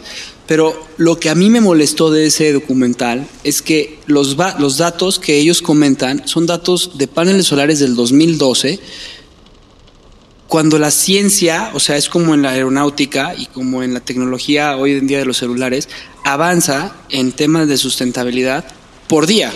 Tenemos un caso de una empresa como Tesla, que el 100% de su empresa es fotovoltaica, pero está conectada a la corriente eléctrica eh, generada por cuestiones fósiles en, donde esté, en donde se encuentra. Pero la razón por la que está es porque alimenta a través de esos paneles solares, alimenta. Y eso no lo dicen. Entonces, no tiene datos, dice verdades a medias y entonces lo que genera es incertidumbre. Pero una persona educada, pensada como tú, pues la ve y dice, pues vamos a discutirla, vamos a, vamos a, cuestionarnos esto que están diciendo. Estoy de acuerdo en ciertas cuestiones que ellos ponen y plantean, pero no puedes hacer, eh, generar un juicio de valor y decir que todo es verdad poniendo gente de la calle diciendo que escucharon, que alguien escuchó, que dijo que esto pasaba. O sea, se vuelve un documental pues, que te da risa. Sí, de... Pero lo ves tan real, que lo ves tan real, que terminas pues puede ser que sea cierto. Y bueno, también estamos hablando de que es un análisis de también mucho en, Estados Unidos, ¿no? Que tiene cierta cultura y, en general algo que sí me gustaría este, solo dejar claro de este documental que es algo que hace mucha falta y no solamente en este documental sino en muchos otros este, cuando se habla de medio ambiente es eh, una herramienta yo creo que la que más da eh, los fundamentos para hacer un análisis concreto que se llama los análisis de ciclo de vida. Los análisis de ciclo de vida es lo que cualquier ingeniero ambiental que se dedique realmente a tema de energía o a tema de emisiones es, es, el, es el desarmador que tenemos, ¿no? Es, ¿Qué es un análisis de ciclo de vida? Básicamente contempla cuáles son los impactos que crear un producto o un servicio genera a diferencia de otro producto o servicio similar o de que no exista. Y tiene cuatro pasos que nada más me gustaría eh, mencionárselos muy brevemente porque creo que engloba mucho cuál debería ser la perspectiva desde un público, bueno, no, no completamente inmerso en el tema, pero que tiene sentido. Uno, el primer paso del análisis del ciclo de vida es definir qué es lo que vas a analizar. Y esto muchas veces es lo más, lo más complicado porque establecer los límites de realmente lo que vas a analizar, por ejemplo, eh, a mí me tocó trabajar en, un proyecto para una de las compañías de, energía eólica más grandes del mundo para analizar cuáles eran los impactos de construir una o de la operación o de toda la vida de una de las aspas de estas turbinas eólicas que pues son gigantes. No sé si las hayan visto, pero una turbina eólica, estamos hablando de estos, como diría nuestro querido presidente, estos ventiladores, que no son ventiladores, pero bueno, son unas estructuras de más de 100 metros de altura y que cada una de estas aspas mide de 50, 60 o hasta 80 metros, ¿no? Estás hablando de pues un, un edificio. Y fue muy interesante ver, pues realmente cuál iba a ser los límites de este análisis de decir cuáles son los impactos que tienen. Entonces, eso es lo primero, saber qué es lo que vas a analizar. Es, eh, por ejemplo, esta aspa es toda la generación de energía que iba a tener durante su vida. También, este, pero, por ejemplo, y algo que dice en este documental, para producir esta aspa, oye, para producir esta aspa, pues seguramente necesitaste maquinaria y esa maquinaria, pues necesariamente alguien la construyó y necesitaste materiales, etcétera. Te puedes hacer la línea desde, de rastrear desde dónde, cuáles son los impactos que tiene acumulado esta, este producto que estás analizando hasta, híjole, y, el hijo de su abuelo este comió un McDonald's entonces y fue el que operó la maquinaria que le puso el tornillo a esta y es como que espérate hay que sí, te, vas a analizar todo el mecanismo de McDonald's, ¿no? Sí, exacto. Entonces, sí, o sea, eso es bien importante y es bien difícil de comprender. Créanme que toma mucho tiempo en dónde establecer los límites del análisis que ese es uno de los problemas recurrentes cuando estamos hablando de energía renovable. Y en este caso, pues no aplica nada de análisis ciclo de vida. Cuando hablan de que se necesita cuarzo y todo lo demás, es bueno, pero realmente qué es lo que se está analizando. O sea, la proporción de este pedazo de cuarzo que se usó para este, el panel solar o toda la extracción de cuarzo de una mina, ¿no? Son cosas completamente distintas, pero se pueden manipular para pues, las finalidades que tienen. Entonces, eso es lo primero, definir qué es lo que vas a analizar y ver bien los límites. Lo segundo es hacer el inventario de emisiones. Esto tienes que ver todo el ciclo de vida de un producto, un servicio, desde dónde sacas la materia prima, desde la transformación, toda la transformación que hay de, pues de que si lo llevas de la bodega hacia la fábrica y después al punto de venta y después también en el uso por ejemplo, uno de los, de los impactos más fuertes de un celular, pues no es como tal la fabricación, sino es el uso. Porque, o por ejemplo, o más, o porque lo cargas muchísimas veces, o la ropa. La ropa, el impacto más fuerte que tiene la ropa es el uso. Si la usas, una playera que usas tres, dos veces por semana, una vez a la semana, pues necesariamente la, la lavas. Y lavarla, pues implica uso de agua. Y en un lugar que también es sensible a dónde estás, en León, que no tenemos agua, pues tiene un impacto mucho más fuerte que si fuera en Noruega, donde tienen agua en todos lados. Y después el el, el, final de la vida o el the end of life que tiene que ver si se recicla tiene algunos impactos, si se va a un relleno sanitario tiene otros, si se va a un incinerador donde produce otra energía tiene otros. Entonces todo esto es el inventario de diferentes gases, de diferentes este, daños o impactos que tiene. Eso apenas es el segundo paso y muchas veces de ahí es donde se toman datos para hacer ciertos juicios, para hacer ciertos ataques, etcétera. Luego viene el tercero, que es bien importante es categorizar cuáles son los impactos que tiene, porque no todo es calentamiento global. También existe toxicidad humana, acidificación de océanos, ionización del ambiente, que tiene que ver con la radiación que algún proceso puede tener en el tema humano, el cambio de uso de suelo, o sea, son muchos más impactos que solamente el tema de calentamiento global. Y el cuarto, por ejemplo, Sí, el metano de las vacas, pues estás hablando que el metano, que hablábamos que es otro gas de efecto invernadero, tiene 25 veces más potencia en temas de efecto invernadero que el dióxido de carbono. En otras palabras, igualito que el dólar y el peso mexicano, hoy, 4 de mayo del 2020, un kilogramo de metano es igual a 25 kilogramos de, dióxido de carbono en temas de cuánto impacta en efecto invernadero. Entonces, si produces metano, que si las vacas y toda la industria ganadera es la que más tiene estos tipo de impactos, pues es mucho más dañino que si solamente produces dióxido de carbono, ¿no? Entonces, bueno, esos, eh, una vez que categorizas los impactos como tal, tiene, viene algo, algo bien importante. El cuarto, y que es el más complicado de todos, la interpretación. ¿Qué es más importante o qué es más dañino? ¿El calentamiento global la acidificación de los océanos, el cambio de uso de suelo. Esto, pues la respuesta es depende. Si estás hablando de que tiene que afecta mucho más el, eh, un producto, la disposición de agua, hablemos de, por ejemplo, el reciclaje de aluminio. El reciclaje de aluminio es un proceso muy intensivo en uso de agua y de energía. Reciclar aluminio en una planta de León, Guanajuato, donde esté sacando agua de León, es mucho más fuerte el impacto que no está reciclando y simplemente lanzarlo al, relleno sanitario. ¿Por qué?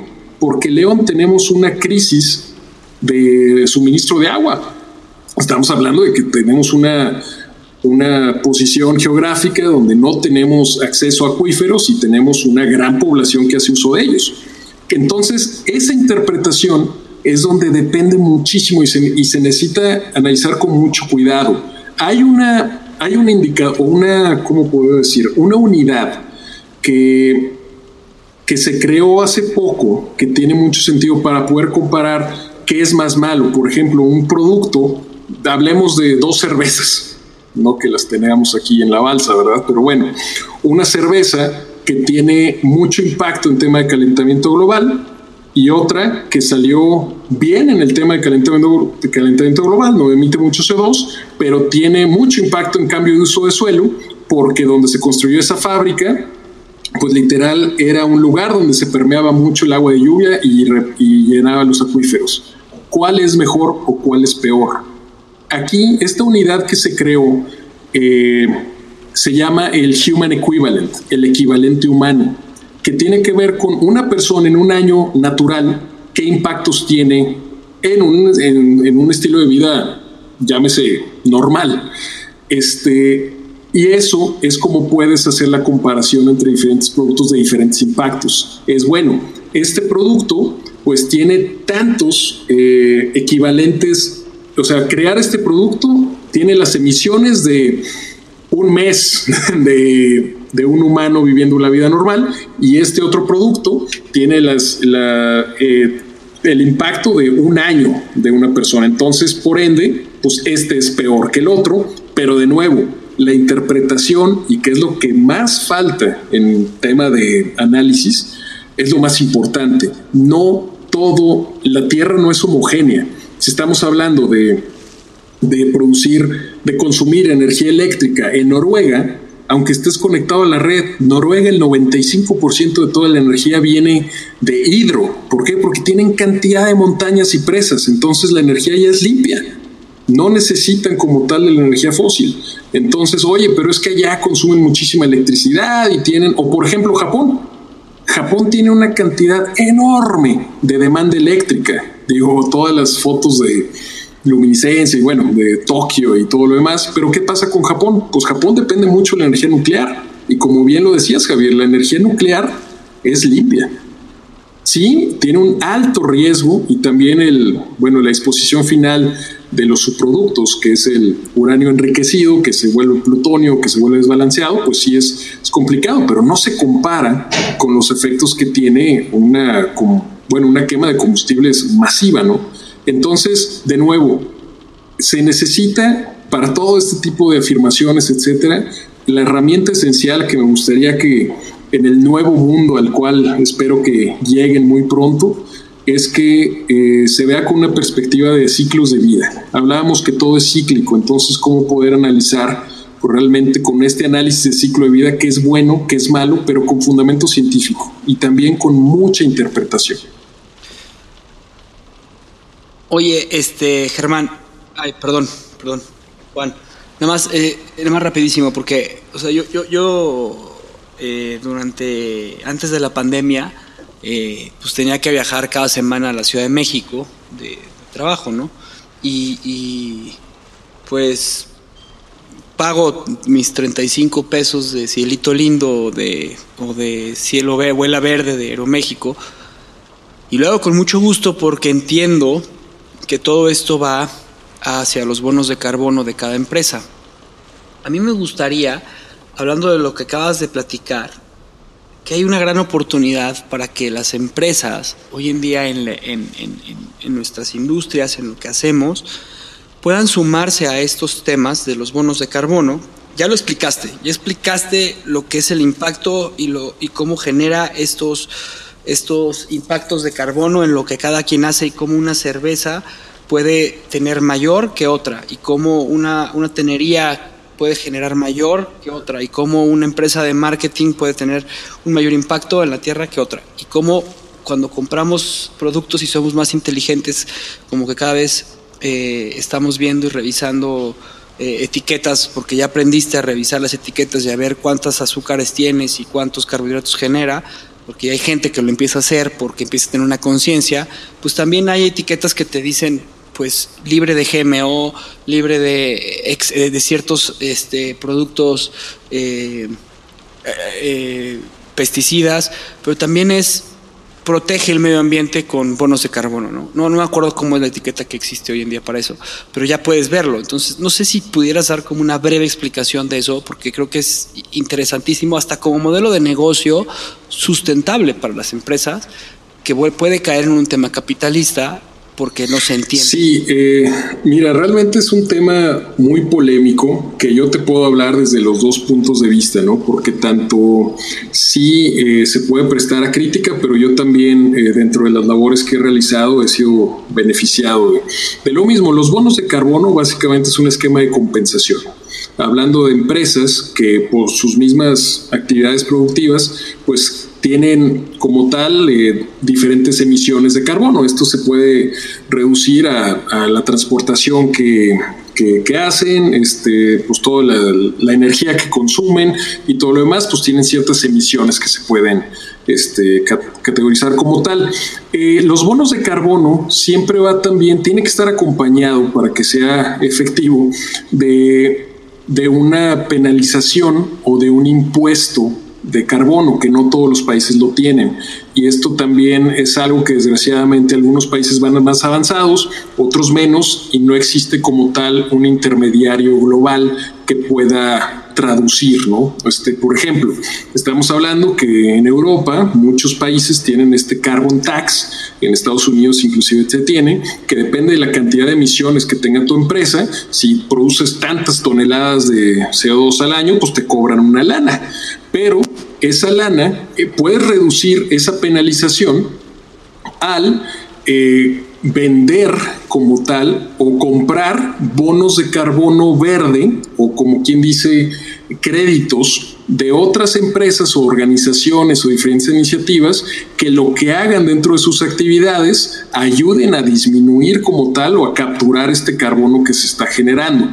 Entonces ahí creas este, un producto que puedes vender como para estas empresas que tendrían que pagar, pues mejor compras estos bonos, este, bonos de carbono, que son lo que son, para eh, reducir la penalización que tienen.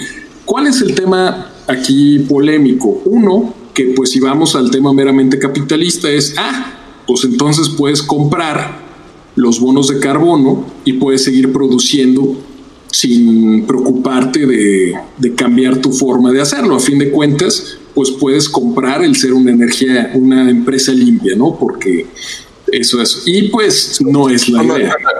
Analgésicos para la culpa, ¿no? Analgésicos para la culpa y también, pues es una forma de comprar tu your way out of it, ¿no? o sea, de alguna forma. Sí, por eso te decía que yo me siento bien a veces comprando este cielito verde, porque, o sea, mi impacto semanal es brutal. O sea, ya que lo entiendes, es brutal. ¿no? O sea, es, muy fuerte por, por todo lo que conlleva el viajar. Entonces, sí, sí es un analgésico, pero pues mientras esté bien aplicado. Que ahí es donde entra la otra parte de la moneda. Que yo, justo. Ah, perdón. Eh, bueno, voy a intervenir aquí porque justo me he estado aguantando de decir esto desde que empezamos con el tema de Michael, Michael Moore y todo. O sea, yo sí veo que esto es un problema eh, grande este tipo de, analgésicos. Ahorita pensaba este, en Tom Waits, que, habla del Chocolate Jesus. No sé si alguna vez escucharon esa canción. para la gente que de la fe, la gente que cree en, Dios, pero, pero pues ya de repente como que se ha vuelto medio difícil eso de ir a misa los domingos y así. Entonces salieron, salieron estos Jesús de chocolate que ya te lo comes y están bendecidos y, y tan tan, ¿no? O sea, ya, ya te puedes ir a, relajar después, ¿no? O sea, como que esa es la dinámica en la que todo el capitalismo o esta sociedad intenta eh, generar, ¿no? Con nosotros. Este, el documental de Michael Moore cumple exactamente la misma función. Yo sobre ese tema hablé en una conferencia a la que me invitó Germán, este, hace algunos años, este, del Festival Internacional de Cine Medioambiental, en el que justo este, pues me fui contra los documentales de este estilo, ¿no? que, que, que, son analgésicos, son una forma en la que tú te sientas, ves, sufres un ratito y dices, bueno, pues ya vi el documental y ahora voy a difundir y, en el mejor de los casos te, enciende algo que eh, ya sea te deprime o te hace este, decir algunas cosas en redes sociales o de tus amigos, pero ahí queda, todo siempre ahí muere y, pues te, deja, a mí en lo personal la sensación que me deja es como de resignación porque el asunto es bueno, ¿y qué, y qué le vas a hacer? ¿no? Este, y efectivamente no, no, hay, no hay mucho más, que hacer. Y, bueno, eso para mí es, ese, es un, ese es un problema eh, que, será para otra plática porque es muy profundo. Tiene que ver con, este, bueno, al menos en, el tema del documental y el cine y, el arte, tiene que ver con una, eh, un debate ético-estético. Eh, pero bueno, ese será otro tema. En el caso de, de los bonos que mencionas, Javi, pues Sí, o sea, eh, es como lo que hace Starbucks, ¿no? Que te venden estos popotes este, biodegradables para las tortugas, pero te los venden en un empaque de plástico. dices, bueno, o sea, ¿qué, a qué estamos jugando? Y, ahí es donde yo quería preguntar, preguntarte, Ger, pues, ¿qué, opinas? Porque eh, respecto a Greta Thunberg, ¿no? Porque fue, yo la verdad es que conecté cañón con esta niña, o sea, con el dolor que ella tiene. Yo no me creo el tema de las teorías de conspiración y que, este, eh, atrás de ella está Soros y demás. No, o sea, yo veo a una niña muy enojada eh, porque pues, eh, está viendo que en una de esas no hay mundo para, para vivir después, ¿no? Y se me hace muy, muy genuino su enojo y, y, lo, y lo, comparto totalmente. Y, lo que ella dice es que todas estas medidas son cacahuates, o sea, no sirven, no, no sirven, punto. Y, es hora de abrir los ojos. Creo que no, no sé cuál sea tu opinión, pero esa es la pregunta que te quiero hacer. ¿Cuál es tu opinión respecto a, las posibles medidas que hayan? Yo lo que veo hoy en día es que realmente eh, estamos haciendo poco, poco o nada. Este, y desde lo individual hay muy poco que hacer. Sin embargo, ese poco que hay que hacer no lo estamos haciendo tampoco.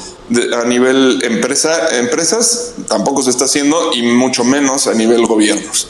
Entonces, pues qué tendría que pasar, ¿no? O sea, realmente yo a mí pues sí, es un es una pregunta con la que vivo y con la que este, muy incómoda que, con la que creo que todos tenemos que este, aprender a lidiar y, y, pues bueno, no se trata de resignarnos, pero si la pregunta realmente incomoda y ahorita que te tengo aquí, que tú estás dentro, me gustaría hacértela. ¿Qué se puede hacer?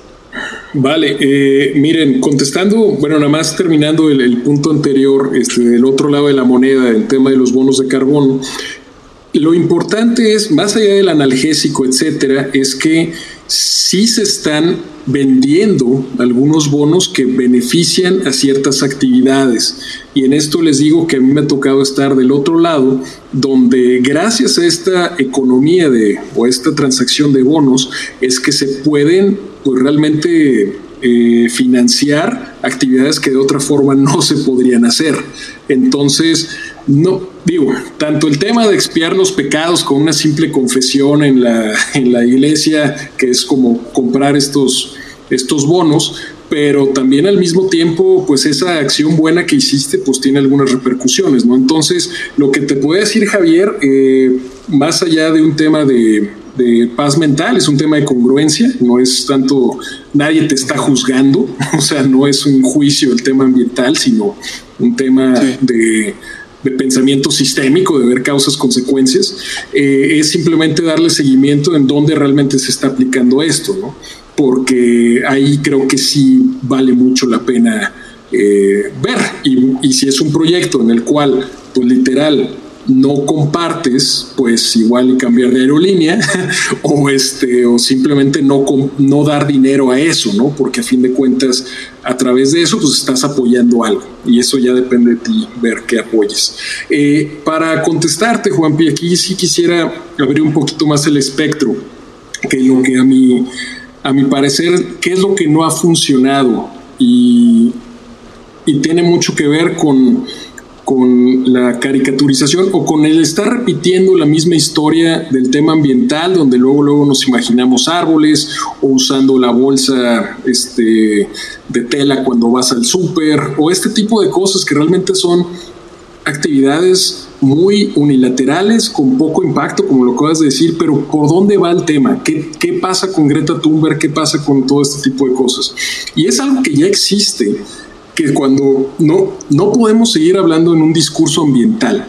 El discurso ambiental, de nuevo, si realmente tu objetivo principal es que el medio ambiente, la naturaleza vuelva a, niveles de preindustriales, pues literal, no tengas hijos y asegúrate que nadie más tenga hijos. O sea, la extinción, si hablamos de un tema meramente ambiental, pero no, estamos hablando de esta nueva palabra, de esta nueva este, plataforma que se llama la sostenibilidad sostenibilidad y que bueno, te podrás meter en etimologías de que si sustentable y sostenible es lo mismo. Mira, en inglés no existe esta, esta diferencia, ¿no? Entonces, sostenibilidad es cómo no poder no poner en riesgo los recursos de, de, ahora para generaciones futuras y al mismo tiempo encontrar un equilibrio en lo que se necesita para soportar la vida humana como la conocemos. Y aquí es donde entran cosas bien importantes, que si no están sirviendo algunas cosas, depende. ¿Qué es lo que queremos? A fin de cuentas, queremos mejorar el mundo, ¿no? Queremos que la calidad de vida de las personas sea mejor. Y esto, si la calidad de vida de las personas depende de que tengan un entorno saludable, de que tengan un aire limpio, que tengan eh, agua limpia, que, puedan eh, cumplir con sus necesidades también de viajar, de, de todo este tipo de cosas. Y ahí es algo que desde el 2015 la ONU se planteó en un tema muy sencillo y a la vez complejo, porque no es solamente medio ambiente, son los objetivos de desarrollo sostenible, son los 17 objetivos de desarrollo sostenible, donde por fin tenemos una guía sobre qué es lo que tenemos que hacer con indicadores muy reales de cómo poder mejorar el mundo. Y es importante también eh, investigar un poquito la narrativa que muchas veces es muy fácil caer en no, pues el mundo se está yendo al carajo, todo está mal, etcétera. Ya ves, es el año más caliente, el 2019, etcétera, sin realmente voltear a ver, bueno, realmente el mundo hoy es peor que hace algunos años, pues depende. Si hablas en India o en China, estamos hablando de que la pobreza en esos lugares del 2000 al 2020 ha disminuido radicalmente. La calidad de vida en estos lugares y en muchos otros más ha, mejorado. O sea, el mundo ha mejorado en muchas cosas. Hablaba también Javier el tema de la eficiencia, importantísimo. A partir de todo esto hemos tenido mucho mejores alimentos, mucho mejores calidad de agua, energía más limpia, etcétera. Entonces, eh, no se trata de, de verlo sencillo como medidas fáciles de, en tema ambiental. Se llama de este tema de de no hablar de educación ambiental, de no hablar de, medio ambiente, sino de hablar del futuro en el tema de sostenibilidad. ¿Qué es lo que estamos haciendo ahorita? Que pues literal va a tener consecuencias negativas. Y también en lo cultural, en lo, digo, el tema de género, todo este tipo de cosas, todo está conectado. Creo que uno de los grandes eh, problemas que se ha generado el mismo problema del, medio ambiente es que se ha separado como una materia extra. Por ejemplo, no es posible que te enseñen eh, medio ambiente dentro de la escuela como una materia extra. Se trata de que el medio ambiente es algo natural que tienes que involucrar en todos los demás eh, temas que ves. Entonces, esta sectorización del medio ambiente como algo ajeno, de nuevo, se vuelve, ya no es el enemigo, ahora ya es la víctima. Pues no, se trata de ver realmente, no es plantar árboles, no es el tema de naturaleza, se llama estilos de vida. Y no es fácil, porque estamos hablando de cambiar literal el paradigma sobre el cual estamos, hemos eh, construido una vida. Algo importante de este, de este documental que hablábamos de Michael Moore, que ni siquiera es de Michael Moore, es productor, pero bueno, de esto, es que nunca contempla una palabra bien importante, que es la transición Estamos hablando de una transición de algo que empezó hace 200 años y que se construyeron imperios económicos, mediáticos, formas de vida, etcétera, con base en algo, en algo distinto, que no se trata de héroes ni nada de lo, mismo, simplemente es cómo podemos regular todas estas eh, emisiones, indicadores que tenemos cuantificados, deforestaciones, etcétera, para poder soportar la vida que necesitemos de los humanos que, que querramos, ¿no? Entonces, no se trata solamente de uno, sino de 17 distintos objetivos. Y creo que por ahí es donde se tendría que cambiar el discurso completo, no hablar de medio ambiente, hablar literal de calidad de vida y así es como la gente lo puede asimilar un poco distinto, porque desde la violencia intrafamiliar de género, como este la pesca insostenible de algunos lugares o la inseguridad, que no haya paz en algunos, en algunos otros, todo tiene repercusiones malas para el ser humano. Y de nuevo, aquí no estamos abogando por los koalas y por los canguros ni por los tlacuaches, estamos hablando por el ser humano, porque a fin de cuentas, y volviendo al principio, el problema es del ser humano y desgraciadamente, así como lo podemos ver, eh, si queremos que la vida en la Tierra vuelva como antes, desaparezcamos. Pero si queremos encontrar una forma de convivir, pues literal tenemos que fijarnos en cosas más allá del medio ambiente. Es, un tema de, equilibrio. Sí, yo, yo ahí este, recuerdo muy bien cuando eh, eh, empecé con todo este tema. nació gracias a un gran amigo que se llama Vicente Ferreira eh, bueno, lo tengo desde mi familia, desde mi mamá, o sea, todo este tema del cuidado del medio ambiente y, de, respetar ah, pues desde las plantas como seres vivos hasta pues, tu forma de consumir, de tirar la basura, el separar, viene desde casa, ¿no? O sea, es un tema de, como bien lo acabas de decir, de civismo, no, no tiene que ver con con una conciencia moderna, ¿no? Es un tema que viene existiendo desde hace mucho tiempo en la gente que tiene una conciencia y que respeta el lugar en el que vive. Y eso a mí me lo, me lo, me lo inculcaron, pero verdaderamente cuando ya tienes un interés y ya estás un poco más maduro, tienes más, más eh, pues una mayor educación, yo trabajaba como director de la Escuela de Turismo y pues gran parte de, todo el programa que hice en esos dos años, casi tres años como director, pues lo tuve, lo, lo, basamos en el turismo comunitario, en el turismo sustentable y obviamente en el turismo, este, eh, cómo, cómo, replantear el turismo masivo. Que vivíamos en Cancún, o sea, estábamos en Cancún, el turismo, el turismo como lo conocemos hoy en día en México, pues Cancún ha sido uno de los lugares, ¿no? Entonces, ¿cómo, cómo, cómo lo replanteabas? Y con, esta, este, eh, estudió turismo él y luego hizo una maestría igual que tú en, turismo en, en, eh, medio ambiente, pues ahí conocí yo a, una de las heroínas de, los manglares en, México. Es una mujer sumamente interesante, se llama Patricia González Mercado. Y, recuerdo muy bien que imagínate esta imagen, escuela católica, universidad católica 100%. Y yo traigo a esta mujer a hablar en una conferencia y lo primero que dice es, discúlpenme ustedes, cabrones, ¿no? A los niños, a los, a los estudiantes, a los jóvenes de 19 años que estaban ahí de segundo semestre. Lo primero que les voy a decir es que no tengan hijos y no se casen si quieren salvar el planeta Tierra, ¿no? Y, explicó el por qué, o sea, explicó lo que generamos, lo que hacemos. Y se me quedó muy grabado porque yo en ese momento estaba recién casado, eh, yo tenía la decisión ya de vida de tener tres hijos, eh, si se permitía y se podía hacer. Perdimos dos hijos en el transcurso, o sea, si, si no los hubiera perdido hubiéramos tenido cinco. Quién sabe, a lo mejor si hubiera nacido uno de ellos nos hubiéramos quedado con, con esos tres hijos. Y, y, y, gran parte de mi cuestionamiento cuando, los, cuando mis hijos nacían era el impacto que estoy generando en el mundo conlleva una responsabilidad enorme. Y esa pregunta la tengo todos los días. O sea, todos los días que, que me parecerá muy eh, romántico, pero sí lo tengo, o sea, sí, sí es un tema de, lo que consumimos, lo que, con, lo que estoy haciendo, o sea, toda la basura que estoy generando, ¿cómo, lo puedo aminorizar? O sea, ¿cómo puedo eh, disminuirlo? Y mucha gente es, este, pues no los hubieras tenido, a ver, ya los tengo, ¿cómo lo voy a hacer? O sea, eh, porque cualquiera de mis tres, de mis dos hijos y de mis tres hijos, puede ser este, este factor que cambie el mundo si yo le ayudo a, a, tener una educación responsable en eso. O sea, puede ser ese, esa, ese aleteo de mariposa que, que, genere un cambio en este planeta.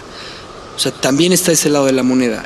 Y ahí es en donde me gustaría que nos platicaras tú, para, si Juan lo permite, eh, cerrar este, este navegación de a dónde tenemos que llegar como sociedad en este cambio climático? Sí, mira Javier, de hecho eh, conozco bien a Vicente Ferreira, eh, justamente estuvo el año pasado aquí en, en, León y estuvo analizando el tema de eventos sostenibles, entre ellos, bueno, eh, un evento que se hace en, el lugar donde trabajo, que omitiré nombres. Uno Exactamente. Y bueno, platicando con él, este, sé que es alguien que también va navegando hacia estos nuevos mundos, entonces eh, sí, eh, comparto mucho y, ve por dónde viene. Fíjate que para poder dar eh, un poquito de conclusión, un poquito más eh, en, la, en la nota positiva, Creo que, y aquí haciendo un poquito de alarde al tema que mencionabas acerca de la importancia de los ingenieros, que no es más que aplicar el razonamiento lógico y en temas con resultados de alguna forma tangibles, ¿no? Eh, y remitiendo a la herramienta que te mencionaba acerca de los análisis de ciclo de vida que también aplican a los humanos. Nosotros pues, nacemos de alguna forma y tenemos ciertos impactos que dependen de nuestros estilos de vida y a final de cuentas eh, pues también tenemos una end of life, ¿no? Si no es que nos reciclan de alguna otra forma. Pero algo importante, así como en el análisis del ciclo de vida de un humano, de una turbina eléctrica, de una turbina eólica, perdón, que me tocó justamente participar en este proyecto, que fue un proyecto muy extenso. Estamos hablando de terabytes de información para ver toda la cantidad de impactos que tiene, pues un humano también, pero algo lo bueno, cuando se llama de impacto, el impacto es neutro. Puede ser una emisión negativa, en sentido de, eh, bueno, más dióxido de carbono, más metano, más óxido nitroso, etcétera, pero también positiva. En este caso, las turbinas eólicas tienen una huella eh, positiva. realmente disminuyen o abonan más a las diferentes categorías por la cantidad de electricidad que generan a comparación de que si esa electricidad se hubiera generado por fuentes fósiles a lo largo de su vida, que de los impactos que generan el hecho de crear esta, esta turbina o, la, o operarla, ¿no? Y lo mismo funciona para los humanos. Los humanos a lo largo de nuestra vida podemos hacer ciertas actividades, ya sea financiando a través de apoyar a ciertos productos, participar en algunas iniciativas que vayan de restauración de algunos sumideros de carbono, preservación de biodiversidad, inclusive la misma educación, ¿no? que creo que es uno de los temas más eh, importantes y underrated de la misma educación de, de, este tema que creemos entender, pero la verdad no nos imaginamos lo complejo y que no es un tema de medio ambiente, es un tema de pensamiento sistémico cuando vamos de cómo mejorar el mundo en esta cosa. Y lo de los hijos es curioso porque si hay una forma de redimirte, digo, por hablar de ese tema, que hay en el análisis de ciclo de vida que se plantea que cuando una persona tiene hijos, el 50% de los impactos o de las emisiones que tienen tus hijos se te atribuyen a ti. Entonces, y, los nietos el 25%. Bueno, es un tema que tiene sentido, ¿no? Y el otro 50% a quién se le atribuye? Pues a tu pareja, porque a fin de cuentas, pues eso es, es como se, se crea una nueva vida, ¿no? De, de alguna forma. Entonces, eh, ¿qué tienes? Pues ya tienes una cuenta, eh, puede, tienes un inventario de emisiones o de impactos que tu misma vida está causando, pero tienes la, posibilidad de ver cómo puedes realmente eh, abonar a, reducir esos impactos. Ahora sí que cómo comprar, cómo generar estos bonos de, de carbono y poderlos vender. Esto es un concepto que este, Mateus, eh, Mateus Reiner, un un filósofo ambiental actual, de hecho es de los más este, vigentes a nivel mundial de Alemania, eh, él acaba de, hace unos 10 años, se hablaba mucho, se habla mucho de la huella de carbono, ¿no? La huella del footprint, de cuánto al viajar, pues todas esas emisiones es tu footprint y es lo que vas dejando en tu vida. Pero él habla de otra de otra este, herramienta o de otra forma que se llama el handprint de otra forma, ¿qué es lo que haces en tu vida diaria, en tus actividades, en tus compras que generan un impacto positivo a cualquiera que sean los impactos, hablando más allá de lo ambiental, de lo social, del tema económico, de todo lo que existe que tenemos que mejorar del mundo? Y eso también lo tenemos que cuantificar. Y como cualquier ingeniero, pues haces una ecuación.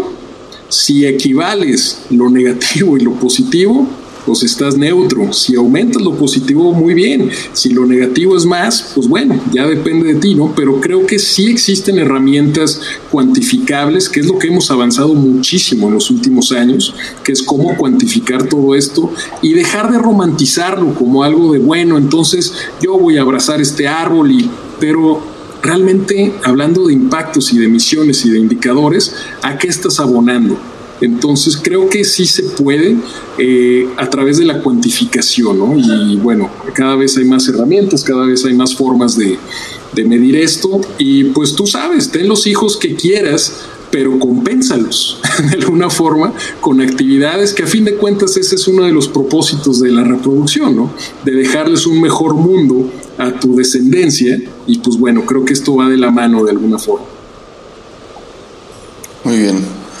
Pues yo me gustaría hacerles una pregunta ya para, para llevarte de vuelta a, tu globo y que te regreses al festival, mi querido Jer. Este, pues, ¿qué, ¿qué, proponen como solución, no? De algo que podamos hacer, este, eh, desde casa, como una solución que ustedes vean, eh, pues que pueda generar un impacto, si no inmediato, este, en el largo plazo. Mira, yo propongo tres cosas. tres cosas que no son, vaya, no son talleres del club de amigos de cositas ni nada por el estilo, pero son temas sencillos que tienen que ver con las acciones que hacemos pues, en general. Una de ellas es eh, analizar mucho de dónde viene la información. Creo que gran parte de los, de los problemas en general de sostenibilidad que tenemos hoy en día es eh, por la falta de análisis de fuentes de información y de no ver realmente cuál es qué es lo que se está diciendo y poderlo contrastar como tal con referencias científicas que, que, nos puedan permitir ver esto. ¿no? Entonces, ese es uno de los pasos, siempre cuestionar muchísimo de dónde viene la información, porque de la información es de donde te basas para tomar decisiones. El segundo es siempre poder tener un espacio para reflexionar. en otras palabras, ¿qué es lo que poder bajarle un poquito tu ritmo de vida acelerado, en peligro, en, crisis, etcétera, y reflexionar un poquito de toda esta información que tienes, realmente qué es lo que necesitas y qué decisiones vas a tomar. Y la tercera y más importante es cómo ejercer tu participación activa en la sociedad, que es qué compras. Y hablando de comprar es a qué le estás dando recursos para que siga su forma de operar. Porque de alguna forma se basa en eso. Ya otros efectos más grandes que sí podrían tener impactos muy fuertes en tema de emisiones son macro. Hablando de no vas a hacer un, una granja solar o una granja eólica, bueno, eh, me refiero a, la persona promedio o inclusive digo los, los vehículos eléctricos, etcétera. Bueno, el estilo de vida sí, sí, sí, importa, pero lo que haces de ir al supermercado o no ir al supermercado, ir al mercado local o, o, ese tipo de cosas, de dónde, qué es lo que vas a consumir. Entonces, esas tres, cuestionar, eh, reflexionar y comprar o a qué vas a apoyar. A fin de cuentas vas a tener recursos y vas a tomar esa decisión.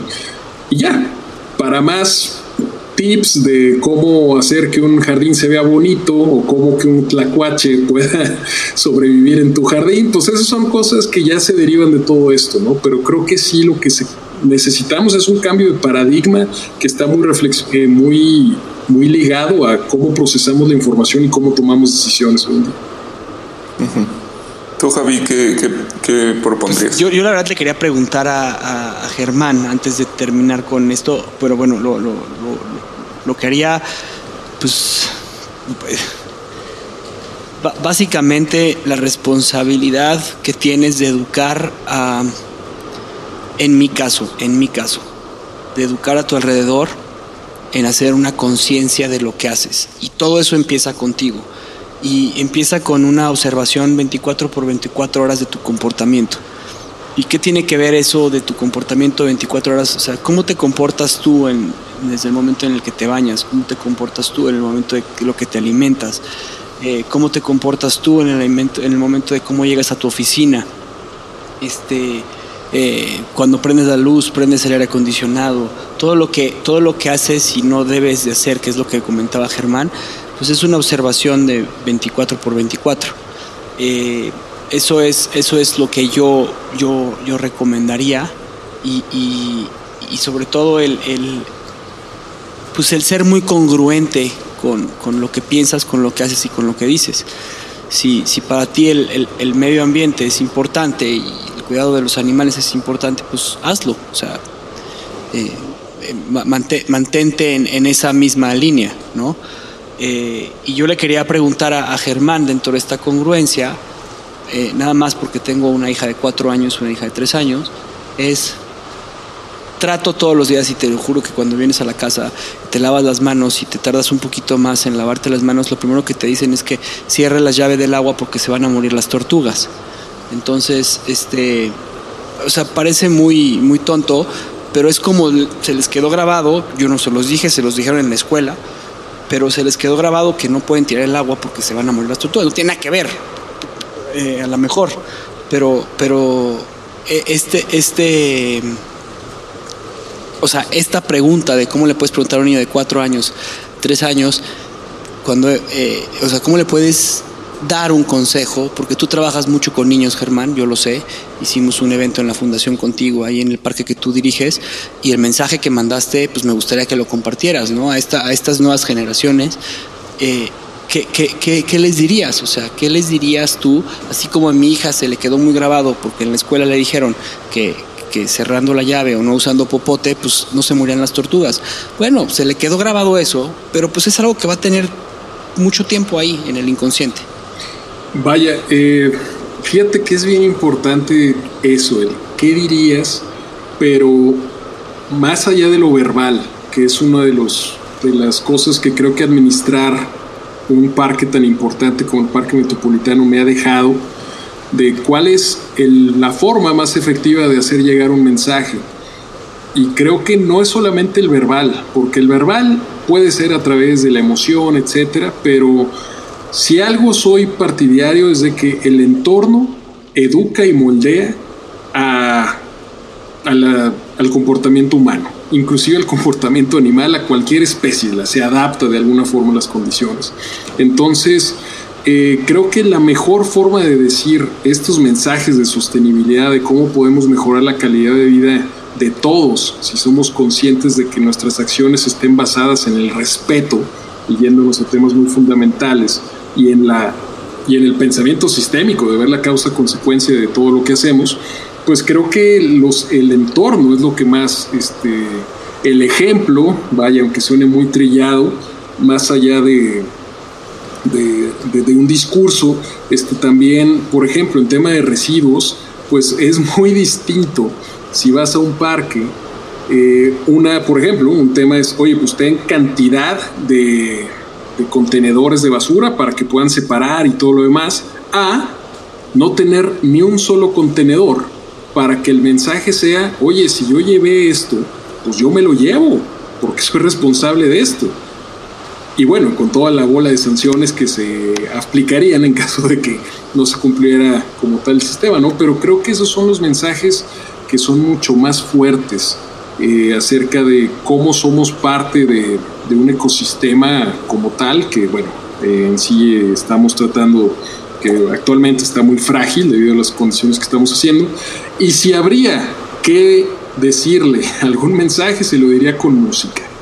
Eso creo que es una de las de los métodos más efectivos y si no eh, bueno aquí no sé si una vez llegando a la isla pudiéramos cerrar con una canción de Jack Johnson que se llama de las tres R's acerca de cómo reducir reusar y reciclar de una forma tan efectiva que bueno es un ejemplo de cómo más allá de hacer las cosas infantiles etcétera es cómo poder llegar eh, a través de los ejemplos, de la infraestructura que se construye, de, diferentes cosas. Y si hay que decirlo, hay que decirlo con música y de forma que no alimentemos nuestros egos, sino que lo hagamos meramente eh, vaya, desvinculados en el sentido en que somos parte de una comunidad y que la comunidad te lo diga. A través de mí, sí, pero la comunidad te lo dice. Yo encantado de escuchar la, la canción. Este, yo, mi propuesta eh, pues es, sencilla. Em, bueno, todavía no soy padre, pero iría muy de la mano de, la educación, pero yo creo que justamente se educa con el ejemplo. Y bueno, pues una de las cosas que estamos eh, intentando incorporar en nuestra vida, yo y Mariana y yo eh, actualmente, que es algo que teníamos el deseo de hacer desde hace mucho tiempo, pero bueno, también es verdad que la economía tiene que de alguna forma ponerse de tu lado y eh, para que se, puedan hacer ciertas cosas, pero bueno, es el tema de intentar, por ejemplo, actividades como el, huerto en casa, de em, pues hacer una composta, ¿no? son ejercicios pequeños, pero que realmente eh, pues te cambian el chip completamente. Eh, porque pues, ya no es el tema de separar la basura por separarla este, y esperar que, que alguien la utilice bien una vez que llegue al... O sea, digo, sabemos que toda la basura va a dar al mismo lugar, ¿no? Entonces, este, pues en lugar de que esa acción inútil, eh, hecha con mucho sacrificio y, y conciencia que termine en la nada, pues mejor convertirla en algo que tú puedas ver, tocar e incluso comer. Eh, y creo que eso puede tener un gran impacto en, las nuevas generaciones, ¿no? Si les enseñas a ver eh, esa posibilidad y, y, pues el, el, impacto que puede generar eso en, la propia vida de ellos, ¿no? O sea, el, tema de cuidar eh, las plantas, el tema de poderte alimentar con lo que tú mismo sembraste y demás, pues es, algo muy poderoso. Bueno, pasemos a escuchar la, la canción. Pues muchas gracias por haberme este, acompañado en este descanso de, de, estar buscando un planeta B. Creo que lo que acabamos a avanzar en esta travesía es que todavía se puede hacer algo con este planeta A y pues ¿por qué no? Ojalá que el mundo que ustedes encuentren pues sea este, basados en los ideales de si pudiéramos volver a comenzar, qué es lo que se haría, ya teniendo todo el conocimiento que tenemos hoy en día de eficiencias, de alternativas, etcétera. Pero pues bueno, nunca es, nunca es demasiado tarde y pues bueno, el, lo, lo, importante es, es, platicarlo, hablarlo, que se vuelva sí. eh, el nuevo paradigma. De acuerdo, pues. Gracias Germán por acompañarnos, te agradezco muchísimo y este que tengas un buen viaje y una buena investigación en este planeta. Sí, muchas muchas gracias y pues aquí tienes tu balsa. Eh, nos gustaría volverte a invitar más adelante a que nos hables de, de la Navidad, otro tema de, del cual eres experto y, y, pues también de música, que es algo que compartimos con eh, todos aquí, ¿no? con muchísimo gusto. Déjenme, me subo aquí a mi globito. Las condiciones de aire están bastante bien. Suficiente dióxido de, de, carbono, algo de metano, pero bueno, todo listo. Muchas gracias, Juan Pi Javier. Excelente viaje, excelente balsa. Y nos vemos para Navidad, si no es que antes. Tiremos anclas y bon voyage, mon ami. Hasta luego. Merci. It's a magic number. Yes, it is. It's a magic number. Because two times three is. Six. And three times six is. Eighteen. And the eighteenth letter in the.